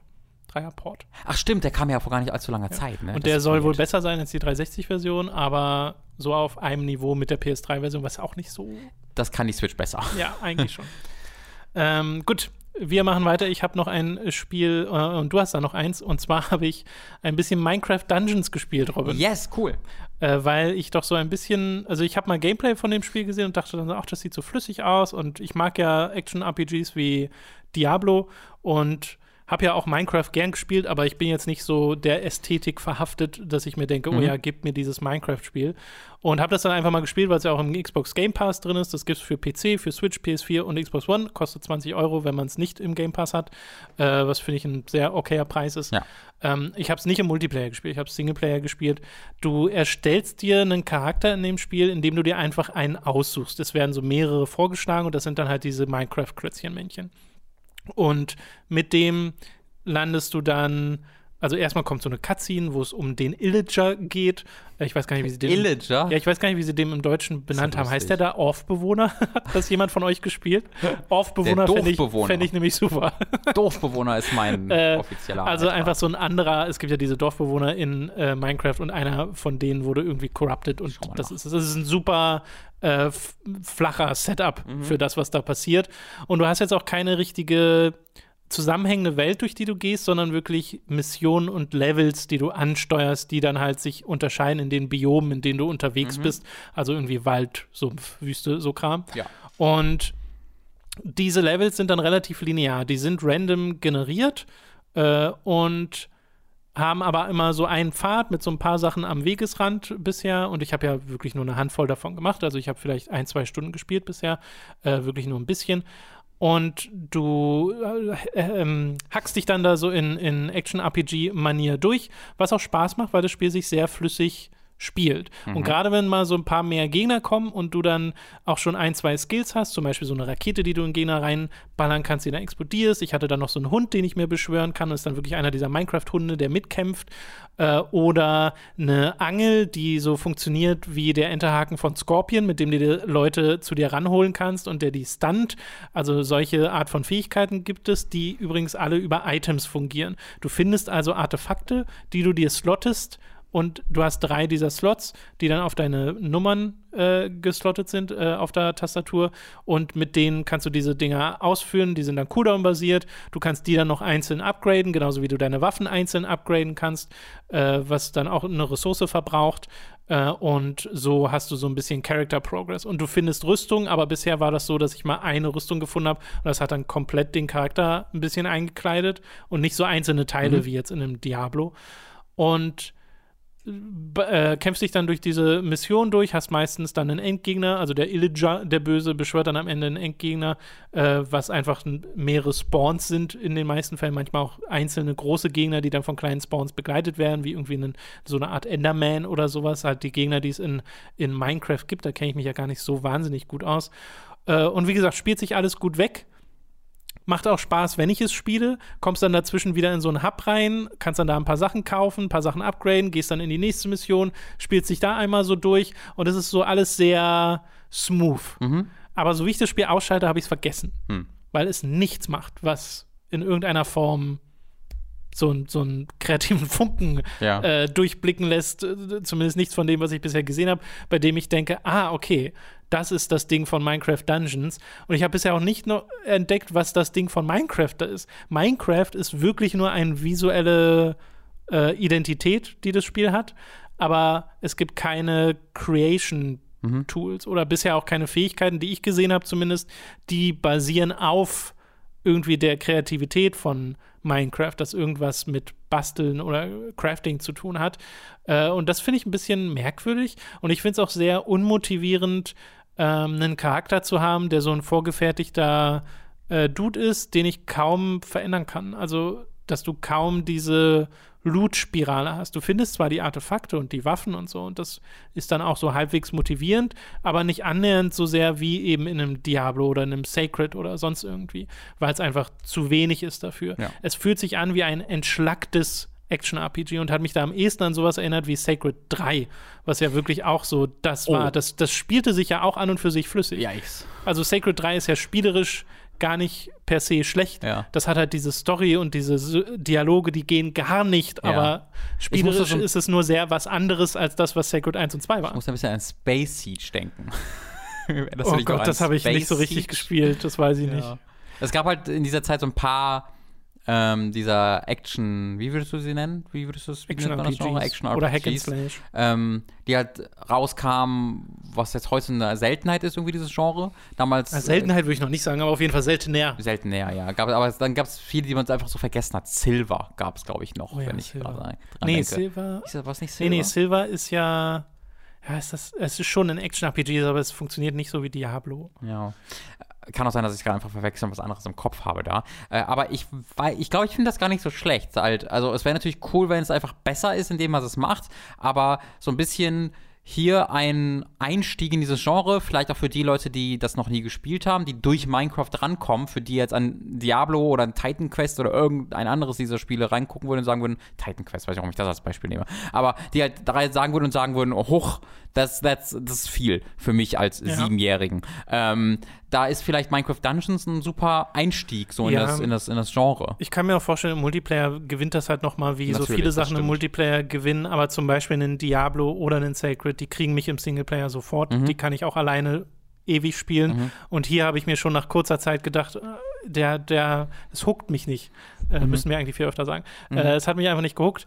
Und das ist, das kann ich halt nur erklären, dadurch, dass mir der Character Progress ein bisschen zu flach ist, dadurch, dass es sich alles sehr samey anfühlt und ich jetzt nicht, ich habe ja kein richtiges Bild. Also ich kann in meiner Waffe sagen, dass die jetzt stunnen soll oder gegen ein Leben abzieht und kann dann überlegen, nehme ich jetzt das Artefakt oder das, aber das ist mir ein bisschen zu wenig. Vielleicht kommt da noch ein bisschen was, wenn man es weiter spielt, das kann ich gerade nicht beurteilen. Äh, das könnt ihr mir gern ergänzen, falls ihr das irgendwie intensiver gespielt habt. Ich kann aber verstehen, wenn es jemandem Spaß macht, weil es eben super smooth ist, weil das Kämpfen an und für sich sich gut anfühlt, also das Trefferfeedback stimmt und auch die, das Effektfeuerwerk und es ist auch ein hübsches Spiel, ist ja in der Unreal Engine 4 gemacht und hat gerade mit Partikeleffekten und äh, Lichteffekten ein bisschen was drauf und macht da was mit dieser, mit dieser Optik. Ähm, deswegen da, da habe ich gar nichts dagegen. Und ich mochte auch, dass es zum Beispiel durchaus ein paar anspruchsvolle Stellen gab, also dass ich mal überwältigt wurde von ein paar Gegnern und aufpassen musste und mal so eine Art Kiten betreiben musste, relativ am Anfang, wo ich jetzt gedacht hätte, okay, das wird wahrscheinlich sehr lange sehr leicht bleiben und dem war dann gar nicht so. Äh, das fand ich sehr schön. Aber wie gesagt, es gibt wenig, was mich dahin zurückzieht. Es gibt wenig Argumente, die einen Minecraft Dungeons auffahren kann, die ich nicht besser woanders bekomme. Und da bin ich wahrscheinlich einfach nicht Minecraft-Fan genug. Wenn du so richtig krasser Minecraft-Fan bist, vielleicht sind dann hier auch noch Anspielungen drin, die ich einfach nicht verstehe, weißt du, äh, dann ist das vielleicht noch eher was für einen. Oder wenn die Ästhetik einem besonders liegt. Äh, ich finde die an und für sich sehr sympathisch. Ich finde die Charaktere alle super hässlich. Ich wünschte, dieses Spiel hätte einfach andere Charaktermodelle, die ein bisschen detaillierter sind, ein bisschen ausdrucksstärker, die nicht diese furchtbar hässliche Laufanimation aus Minecraft hätten und bei denen ich ein bisschen mehr Spaß hätte, die auszurüsten. Weil viel der äh, des Spaßes aus einem Action-RPG ist, Ja. sein Charakter auszubauen, sich mit dem zu identifizieren und zu denken, oh geil, ich habe jetzt diese neue Rüstung, oh, guck dir diese Armschiene an, guck mal die Schulterpolster und das geht dem hier komplett verloren. Ja. Und das ist, da fehlt mir ein sehr großes Element aus dem Action-RPGs. Ich ähm, freue mich nicht darüber, die Nachricht verkünden zu müssen, dass auch in der deutschen Version der Erz-Illager Erz, Erz-Illager heißt. Einfach Illager? Illager. Also der ist ja die, die, das, das Volk Warum der nicht Illager. Orf-Bewohner? Das, do, ich bin immer noch bei Doofbewohner. Doofbewohner. Wir brauchen irgendeinen Wortwitz da drin und der Erz-Doofbewohner wäre sehr viel mehr mein Ding, aber auch im Deutschen heißen die dann Illager. Alle, äh, ich würde die auch als Illager lesen, aber anscheinend sind Illager auch einfach Minecraft-Dinger. Also Ja, das ja. Wort Illager gibt es einfach in Minecraft. Ähm, komisch, dass dann einfach das nicht übersetzt wird und nicht irgendein anderer. Aber man sagt wahrscheinlich, ja, wahrscheinlich, weil man auch Creeper sagt. Ja. Ha. Ja, I guess. Aber da, Creeper ist ja auch kein Wortwitz. Illager ist ein Wortwitz. Da muss man, wo ist Creeper ein Wortwitz? Nee, Nee, Gott sei Dank. nicht, dass ich wüsste. Äh, ja, okay, das soll es gewesen sein zu Minecraft Dungeons. Wie gesagt, mit 20 Euro macht man da ja auch nicht viel falsch. Oder ich habe jetzt, habe gar nichts bezahlt, weil ich es einfach im, im Game ja. Pass, beziehungsweise Hört doch, sich nach einem idealen das Spiel ist, dafür an. ist die falsche Ausdrucksweise. Ich habe was bezahlt, weil ich ja den Game Pass bezahle, aber ich habe Ja. es im Game Pass Was dann darauf runter brauchen wir schon irgendwie zwei Cent für dieses Spiel Ja, bezahlt. ja, ja, bestimmt. Das war auf jeden Fall eine geringe Investition. Ähm, ist, schaut es euch vielleicht mal an, wenn ihr gerade sehr durstig seid nach diesem Genre. Und Aber ein fixes Koop-Spiel braucht und alles gespielt habt. ja, sonst- genau. Also für im Koop kann ich es mir noch mal eher vorstellen. Aber so solo hat mich das sehr schnell verloren, leider. Ja. Du hast Satisfactory noch weitergespielt. Wir Ja. haben ja in der letzten Woche sehr viel darüber geredet, äh, weil dich das total fasziniert hat. Dieses, äh, du hast es als Factorio in Ego-Perspektive beschrieben Mhm. und Factorio ist ja schon so ein Spiel, in dem man einfach wie der Name schon vermuten lässt und wie auch Satisfactory im Namen vermuten lässt, halt Fabriken baut und Sachen, die ineinander greifen mit Fließbändern, die äh, Ressourcen von einem Ort zum anderen transportieren, ja. die dann da verarbeitet werden. Und so geht es dann immer weiter und immer größer. Äh, Finde ich ja halt aus der Ego-Perspektive statt. Du hattest schon gemeint, das hat dich total fasziniert, mhm. weil das Gameplay-technisch gegriffen hat, dann aber auch so dieses guck mal, was ich geschaffen habe. So dieses, guck ja, mal hier, ich, ich, ich, sehe auch, was ich gemacht habe. Äh, das gab es bisher nur im EGS, im Epic Game Store für 30 Euro. Momentan immer noch übrigens in diesem Angebot für 27 mhm. oder sowas. Ähm, und du hast es jetzt noch mal eine Ecke weiter gespielt. Ja, ich bin so 25 Stunden äh, dabei und äh, werde auch auf jeden Fall das irgendwann nochmal streamen, einfach um so ein Vorher-Nachher-Stream zu machen, weil ich das sehr äh, cool finde. Ähm, das ist wie ich mit meinen Animal Crossing Streams. Ja, wirklich. Tatsächlich, genau diesen Vergleich habe ich gestern auch gemacht, weil äh, Lucy immer noch sehr, sehr aktiv Animal Crossing spielt. Mhm, ich auch. Ähm, ist irgendwie bei 150 Stunden, glaube ich, angekommen. Äh, und sein, die Insel sieht wirklich aus, das kann ich, also I don't know how this works with, mit diesen Tools, wie man das überhaupt machen kann. Ähm, finde ich sehr beeindruckend alles. Äh, und ich habe ja so ein bisschen dabei zugeguckt und dachte mir so, sag mal, ich glaube, du spielst Animal ich spiele Satisfactory genauso wie du Animal Crossing spielst. Einfach dieses Gefühl von, oh, jetzt mache ich das, jetzt kann ich doch da, da ausbauen, dann sieht ja, das so ja, toll genau. aus. Ähm, mittlerweile habe ich mehrstöckige Fabrikanlagen über Etagen, wo wirklich Lieferbänder von einer Etage ins nächste das bringen. Ich habe ein Konglomerat an Lieferbänden, wo keiner mehr durchblicken würde, der nicht das selbst gebaut hat. Also der einzige Grund, warum ich verstehe, dass ich das gemacht habe, ist, dass ich noch einen Kopf habe einigermaßen. Wenn ich jetzt, glaube ich, zwei Wochen nicht spielen würde, würde ich halt wieder starten und denken, ah, fuck, was mhm. habe ich hier denn gemacht? Ähm, ich habe eine Art Schnellreisesystem freigeschaltet, äh, wo ich jetzt nicht genau äh, spoilen will, wie es funktioniert, einfach weil spielmechanische Spoiler sind so das ein, die einzigen Spoiler, die es hier gibt, aber durchaus wichtig. Verständlich. Ähm, aber das habe ich freigestellt, das ist super cool, dass ich jetzt äh, ziemlich schnell von A nach B und zurück nach A kann und das sieht auch cool aus in der Spielwelt, wie mhm. ich das mache. Ich habe Fahrzeuge, ich habe jetzt äh, als ganz neue Prog Pro Progression-Schritt äh, das Erdöl freigeschaltet. Also ich werde jetzt richtig die Natur zerstören. Ich habe jetzt die Möglichkeit, äh, nach Erdöl zu, zu bohren, das dann wirklich in Benzin umzuwandeln mhm. und Plastik und Rubber zu machen und so. Also jetzt wird es wirklich richtig, jetzt gehen wir richtig, äh, jetzt geht's richtig los. Äh, und hab in, bin in der ganzen Welt verteilt, habe ganz, ganz Dutzende, Dutzende, Dutzende Fabrikgebäude gebaut und das ist super, super cool. Äh, irgendwie 16 Kohlekraftwerke, die das mittlerweile alles befeuern, die ganzen. Ich bin jetzt gerade an einem Punkt angekommen, wo ich viel meiner alten Infrastruktur auch ersetze, das erste Mal, wo ich halt zu alten Fabriken zurückgehe und sage, ich könnte jetzt einen ähm, ich habe jetzt zum Beispiel ein Beispiel, ich habe meiner Mark I, der irgendwie 30 ähm, Kohle pro Minute daraus hebt. Mhm. Ich kann aber auch einen meiner Mark II da reinbauen, der automatisch von sich aus schon 60 statt 30 daraus hebt und dann kann ich dem noch ein Item geben, so eine Batterie, die ich in der Spielwelt craften kann, wodurch das dann nochmal verdoppelt wird und dann macht er plötzlich 120. Ja, und dann kann ich okay. plötzlich 120 Kohle statt 30 mit einem einzigen dieser Dinge rausheben. Ähm, und das ist dann halt ziemlich cool, weil in dem Fall heißt dann einfach, wenn ich was aktualisieren will, ich splitze dann einfach dieses 120er Ding auf in irgendwie drei Dinger äh, und dann macht eine dieser drei Laufbänder immer noch 40 mhm. Äh, und dann kann ich das einfach in meine alte Infrastruktur reinbauen, weil da vorher nur 30 reinfahren. Aber plötzlich habe ich noch extra 80 Kohle, mit denen ich irgendwas machen kann. Ja. Und das ist halt super cool. Also so muss ich dann selten wirklich alles ersetzen an den Dingen, die ich gebaut habe, sondern nur nur den ersten Schritt und dann splitze ich das auf und kann dann viel mehr mit dieser einen Ressource machen als vorher. Gleichzeitig macht auch die Erkundung immer mehr Spaß, weil du halt Fahrzeuge bekommst, weil du Fahrzeugstationen bauen kannst, Schnellreisesysteme, größeres Inventar, äh, du bekommst Tools, mit denen du mehr erkunden kannst, irgendwelche giftigen Bereiche, in die du vorher nicht rein konntest. Ähm, ist immer noch ein gleichbleibend hervorragendes Spiel. Sehr und das schön. wollte ich nur noch mal sagen. Äh, das ist wirklich was Besonderes, dass mich sowas auch so packen kann, ähm, weil es keine große Geschichte gibt, äh, weil es viel Crafting ist und so. Und dass mich das dann so packt, ist schon was Besonderes. Ja, vielleicht hilft die Perspektivänderung ein bisschen, weil wir haben ja im letzten Jahr viel über Anno geredet und dass das bei uns beiden nicht so 100% gegriffen hat und hm. wir konnten beide auch also wir wussten schon so ein bisschen, woran es liegt, aber nicht so hundertprozentig, weil eigentlich macht das ja viel von dem, was wir an Anno mögen. Ja. Äh, und vielleicht hat es auch mit Mut teilweise zu tun, ich weiß es nicht. Äh, also mit der Stimmung, in der man ist. Äh, und Satisfactory freut mich, dass das jetzt so auch dauerhaft bei dir zündet. Ja. Äh, du hast ja gerade, du hast schon beim letzten Mal so Sachen gesagt wie, naja, dann macht man da halt die Aliens platt. Eigentlich bist du ja das Alien. Ja, äh, und ähm, dass jetzt du Kohlekraftwerke baust und hier wird jetzt Plastik hergestellt. Ja, ja, ja. Wird das in irgendeiner Art und Weise aufgegriffen vom Bisher Spiel oder nicht. ist das egal? Bisher ist das gut.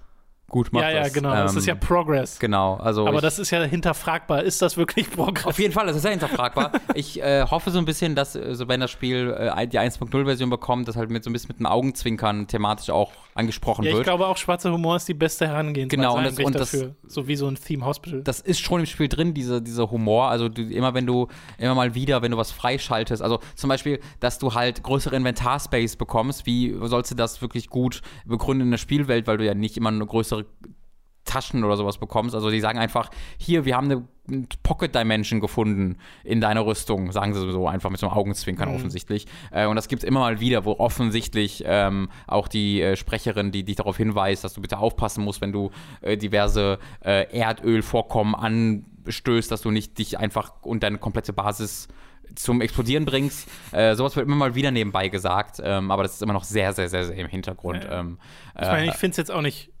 per se schlimm oder sowas, das will ich damit gar nicht andeuten, aber es wäre so eine Gelegenheit Ja, gewesen, ich so einen sagen. Kommentar einzubauen. Ja, ich würde auch sagen, es ist, es ist eine schöne Gelegenheit, um im Hintergrund ein bisschen Witze darüber damit Ja. auch zu, zu machen. Und es würde auch gut zum Spiel passen, weil es sich ja nicht komplett ernst Genau. nimmt immer wieder. Es, es gibt ja keine Narrative, die du kaputt machst. Nicht wirklich. Also, deswegen. Okay, also immer noch eine sehr klare Empfehlung für Ja, Satisfactory. Auf jeden Fall. Auch immer noch ein sehr guter Name. Wirklich, einer der besseren Spielnamen, an die ich mich so erinnern kann. Ja, das ne? ist so, so clever. ja, finde ich auch. Davor haben wir geredet über Minecraft Dungeons. Machen einen Dungeon Crawler mit Minecraft, okay. Und Minecraft Villager. Dungeons. Das ist wirklich kein gutes Beispiel dafür. Ähm, okay, wir haben noch eine Sache, äh, über die ich gerne reden möchte. Denn, äh, Robin, Ausgabe 9 vom Dragon Ball Super Manga ist erschienen. Mhm. Und damit bin ich jetzt endlich plottechnisch am Ende vom Anime von Dragon Ball Super angelangt und bin jetzt schon darüber hinaus. Ich weiß Mhm. also auch schon, was die nächste Bedrohung ist, die ja, also zu der gibt es noch gar kein Anime, die gibt es jetzt momentan nur im Manga. Ja. Aber das hat den Vorteil, dass ich an der Stelle auch angekommen bin, wo man den Dragon Ball Super Film Bro Broly einbauen kann. Und den haben wir am Wochenende zusammen geguckt. Du hast ihn ja jetzt schon zum dritten. Nicht zum zweiten Mal. Ich habe ihn zwischendurch mal, also ich habe ihn einmal im Kino gesehen mit Jens und dann habe ich äh, mit Mats, mal- ich habe Mats mal so eine 10 Minuten Animationsszene gezeigt Ja, ja, ja. dazwischendurch. Ähm, aber nochmal komplett gesehen habe ich den Film seitdem nicht mehr. Ja, und wir haben den jetzt äh, zusammen gesehen.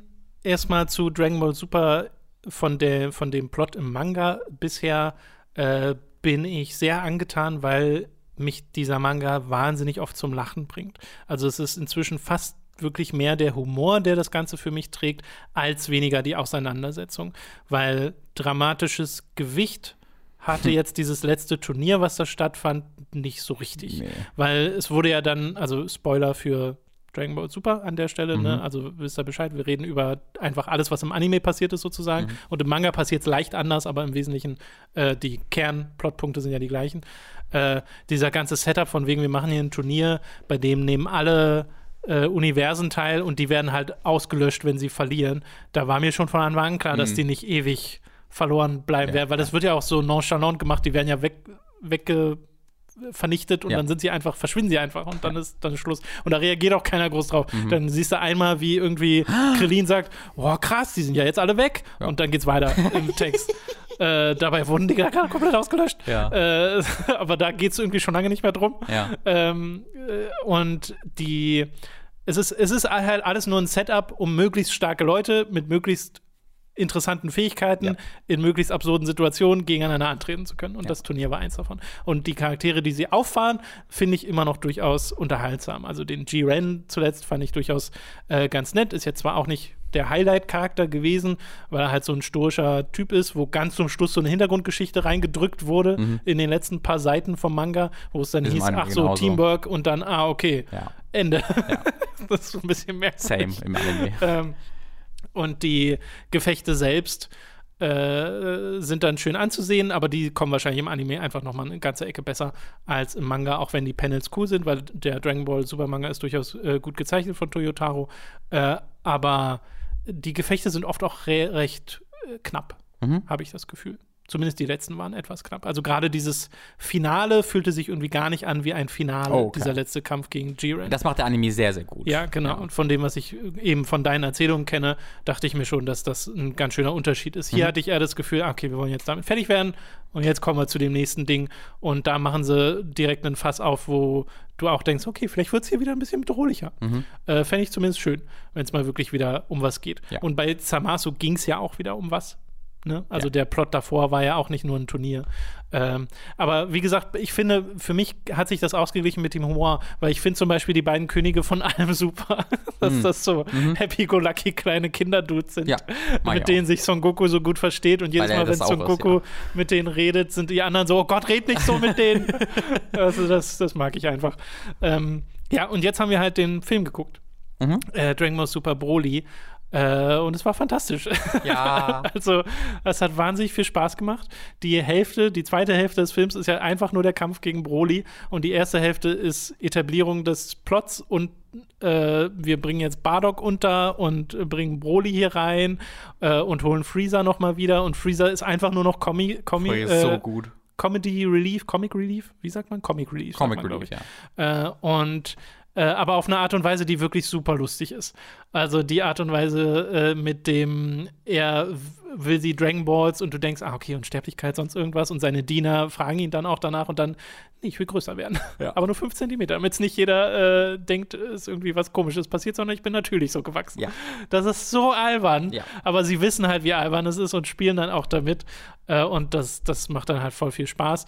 Und gleichzeitig hast du halt den Setup, dass sie, dass es im Wesentlichen dazu führt, dass sie in der Antarktis gegen Broly kämpfen. Erst Vegeta gegen ihn, dann Son Goku gegen ihn, dann beide gegen ihn. Mhm. Äh, und das sieht absurd gut aus. Also die Animationsqualität dieses Anime ist äh, noch nie gesehen zuvor. Habe ich, ich- zumindest noch nie gesehen zuvor. Würde ich auch, also ich würde auch halt sagen, dass das einer der schönsten Anime-Filme ist, die ich je Zu, gesehen zumindest habe. so, was Kampfanimation angeht. Ja. Ne? Du hast ja viel so, ne, wir haben, haben Your Name und Mhm. äh, dergleichen, die halt eine sehr andere Art von, Ja. äh, von, von ja, Schönheit darstellen. Mhm. Hier ist es ja nicht so, dass du darauf ki- guckst und denkst, ah, sondern es ist ja geil. Ja, ja. Dieses, diese Kämpfe einfach, wie die Dieser- dargestellt sind. die also die Animationsstufen, die einfach jeder einzelne Ja. dieser Kampfsequenzen hat. Die, jede einzelne Kampfsequenz, die fünf Minuten geht, hat mehr einzelne Zeichnungen und Animationsstufen als eine Staffel Dragon Ball Super normalerweise. Als eine Staffel Dragon Naru- Naruto oder jeder Schon-Anime jemals hätte. Ähm, und das ist halt das unglaublich Geile an diesem Ding. Und das ist ja nicht nur die Animationsqualität, sondern es ist dann ja auch, das ist uns dann ja auch immer aufgefallen, die Ideen, die im Kampf drin stecken. Es ist Ja. halt nicht einfach nur 50 Minuten, dass zwei Leute sich, wie das oft in Dragon Ball leider mal der Fall war, äh, irgendwie in, dem, in der Luft hauen und dann teleportieren die sich kurz, dann hauen die sich nochmal, dann schießt vielleicht einmal ein Kamehameha ab, sondern da stecken wirklich coole Ideen drin, wie die miteinander kämpfen Das und wie man das, ähm, wie man das einfängt, auch mit der Kamera, das ist mal eine Ja, Ego-Perspektive. dass sie, dass sie zwischendrin einfach mal die Realität brechen und dann Ja. mit den Hintergründen ein bisschen was machen und sehr smarter Einsatz von 3D und Special Effects Mhm. in dem Film. Er sieht wirklich fantastisch aus. Ich hatte, äh, hatten wir kurz danach auch äh, geredet, ich hatte immer das Gefühl, dass die Spiele, dass das Spiel von Arc System Works, Dragon Ball Fighters, die hübscheste Art ist, die Dragon, wie Dragon Ball je ausgesehen hat. Mhm. Weil keiner der Anime kam an diese Animationsqualität ran. Ja. Die sehen zwar toll aus an manchen Stellen, die Anime, und haben halt diese ikonischen Posen so, äh, die dann aus dem Manga übernommen wurden und so, und das wird dann alles äh, auch schön animiert und manchmal eben auch nicht so schön animiert, Ja. aber die insgesamt die Qualität von den Arc System Sachen war halt noch mal eine Stufe drüber. Die sehen fantastisch aus und das war jetzt noch mal eine Ecke mehr. Mhm. Und äh, das zu sehen ist super faszinierend gewesen. Also Brolys da ist Brody auch so ein, so ein dankbarer Gegner für, den sie ja jetzt auch in den Kanon reingeholt haben. Mhm. Ne? Toriyama ist da ja so, ja, den haben die Leute halt gemocht, also ist er jetzt Kanon. und dann verändert er ihn zwar noch mal ein bisschen, also die Hintergrundgeschichte ist einfach eine sehr andere und sehr viel bessere auch, weil die original Broly-Geschichte ist so scheiße. Ja, ich mag nicht, dass Son Goku schreit, jetzt bin ich Broly. Ja.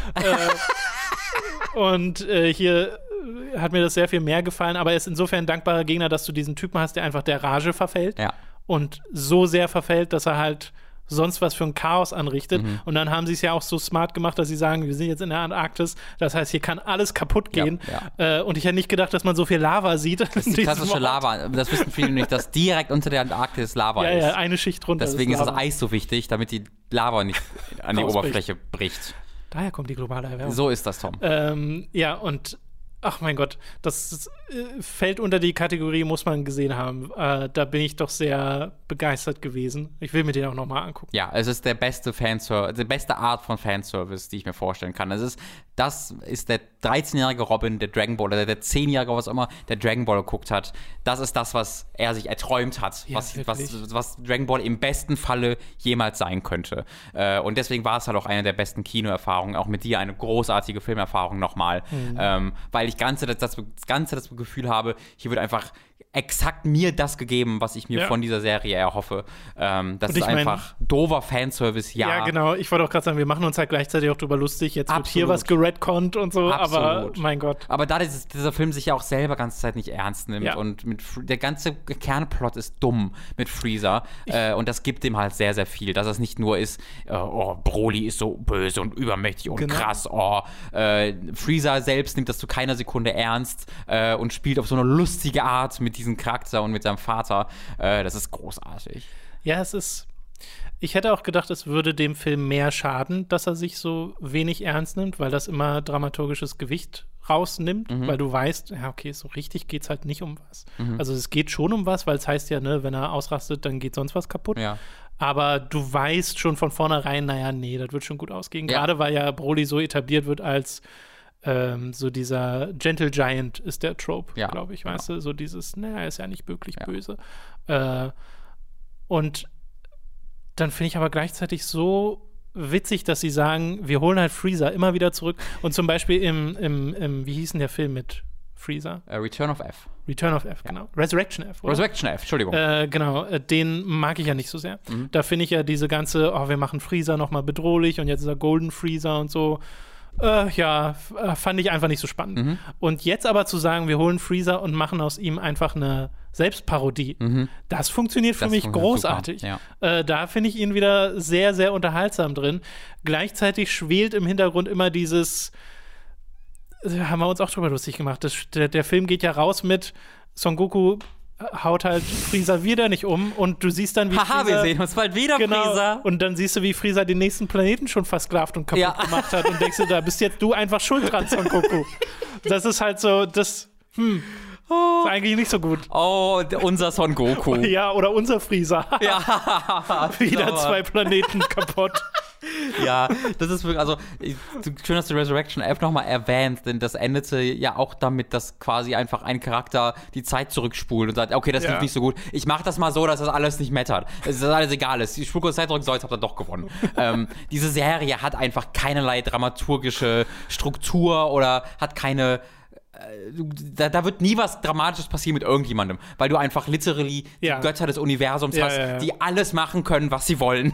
ähm, und deswegen suche ich danach halt überhaupt nicht mehr. Deswegen ist Dragon Ball, hat sich irgendwie geschafft, in die sehr, sehr glückliche Lage zu manövrieren für mich, dass es einfach gleichzeitig keinerlei Dramaturgie mehr besitzt.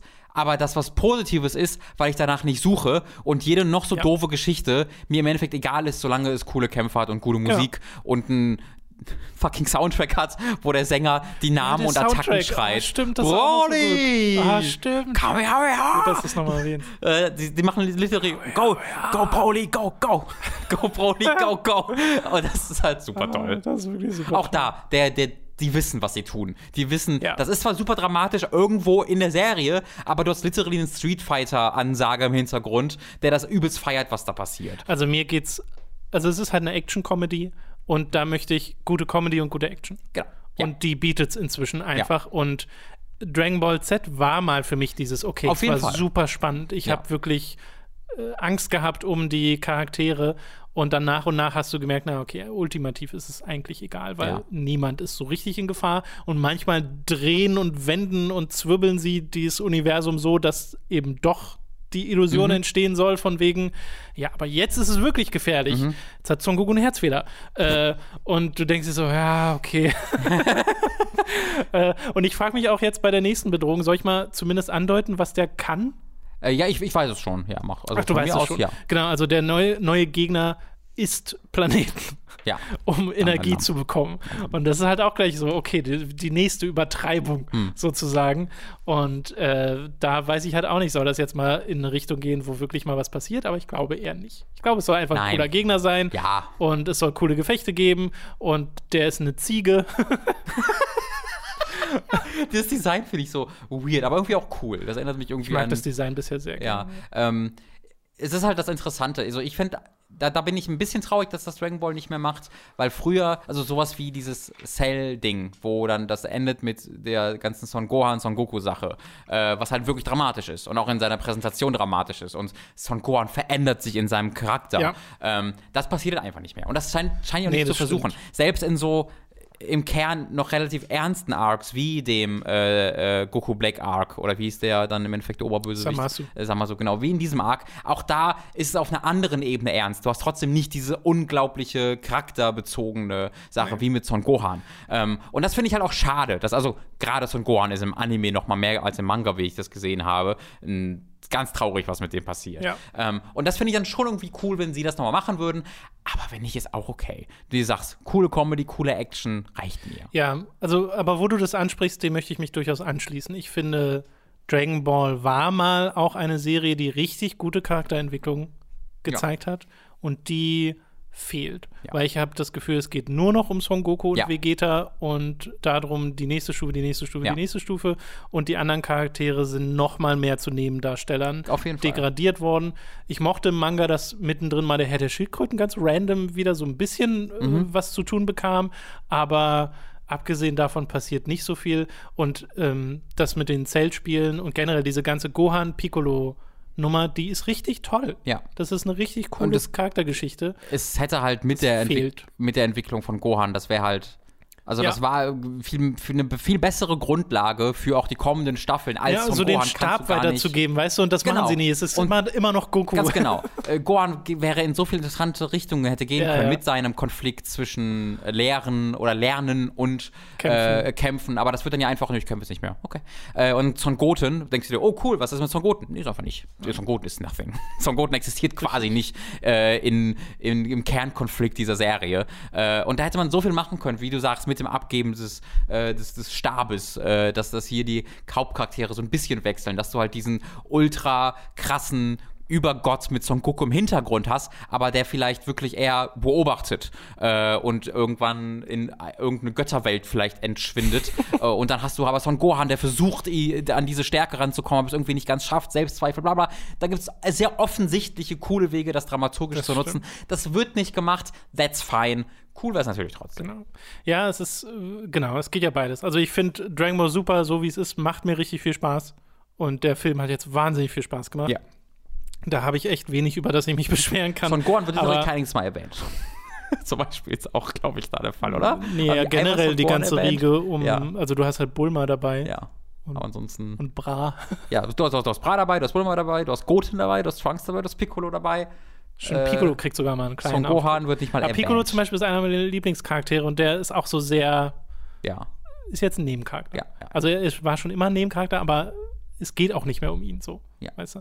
Naja, äh, gut, da kann man gleichzeitig das bedauern und andererseits Genau. aber trotzdem wertschätzen, was man gerade hat. Äh, okay, das soll es äh, doch dazu gewesen sein. Sehr, sehr, sehr deutliche Empfehlung für Dragon ja. Ball Super Broly.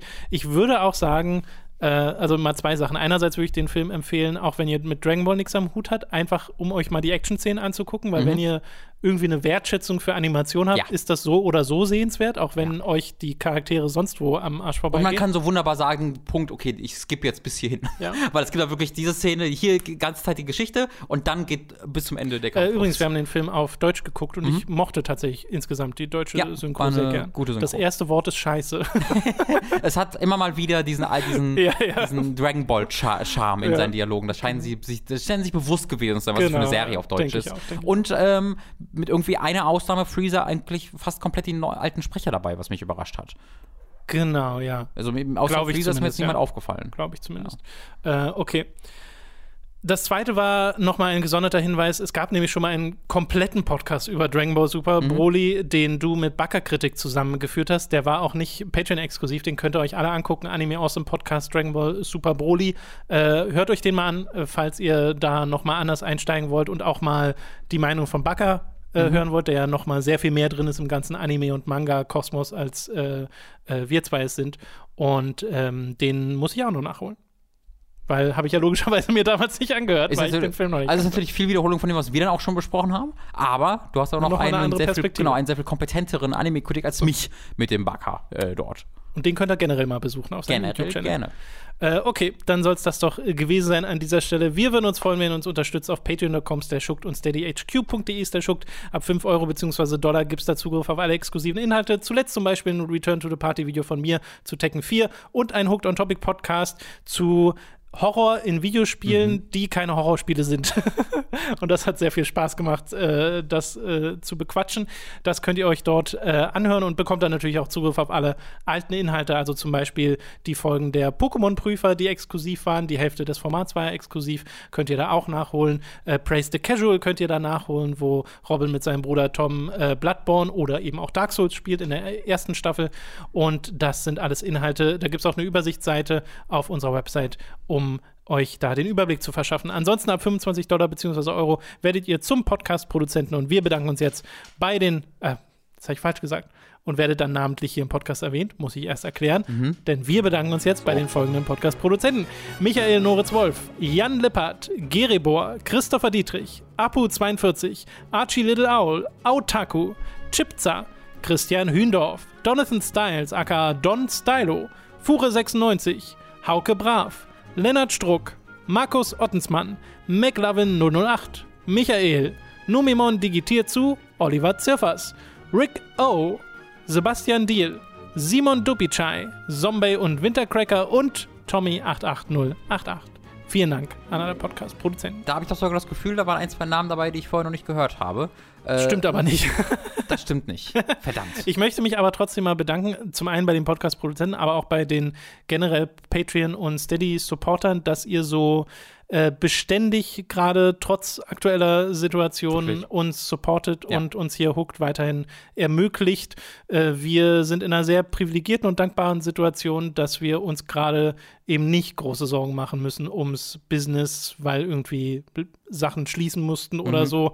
Wir konnten viel von zu Hause weitermachen mhm. und wir haben auch gesehen, dass der Support jetzt nicht krass runtergegangen ist ja. oder so.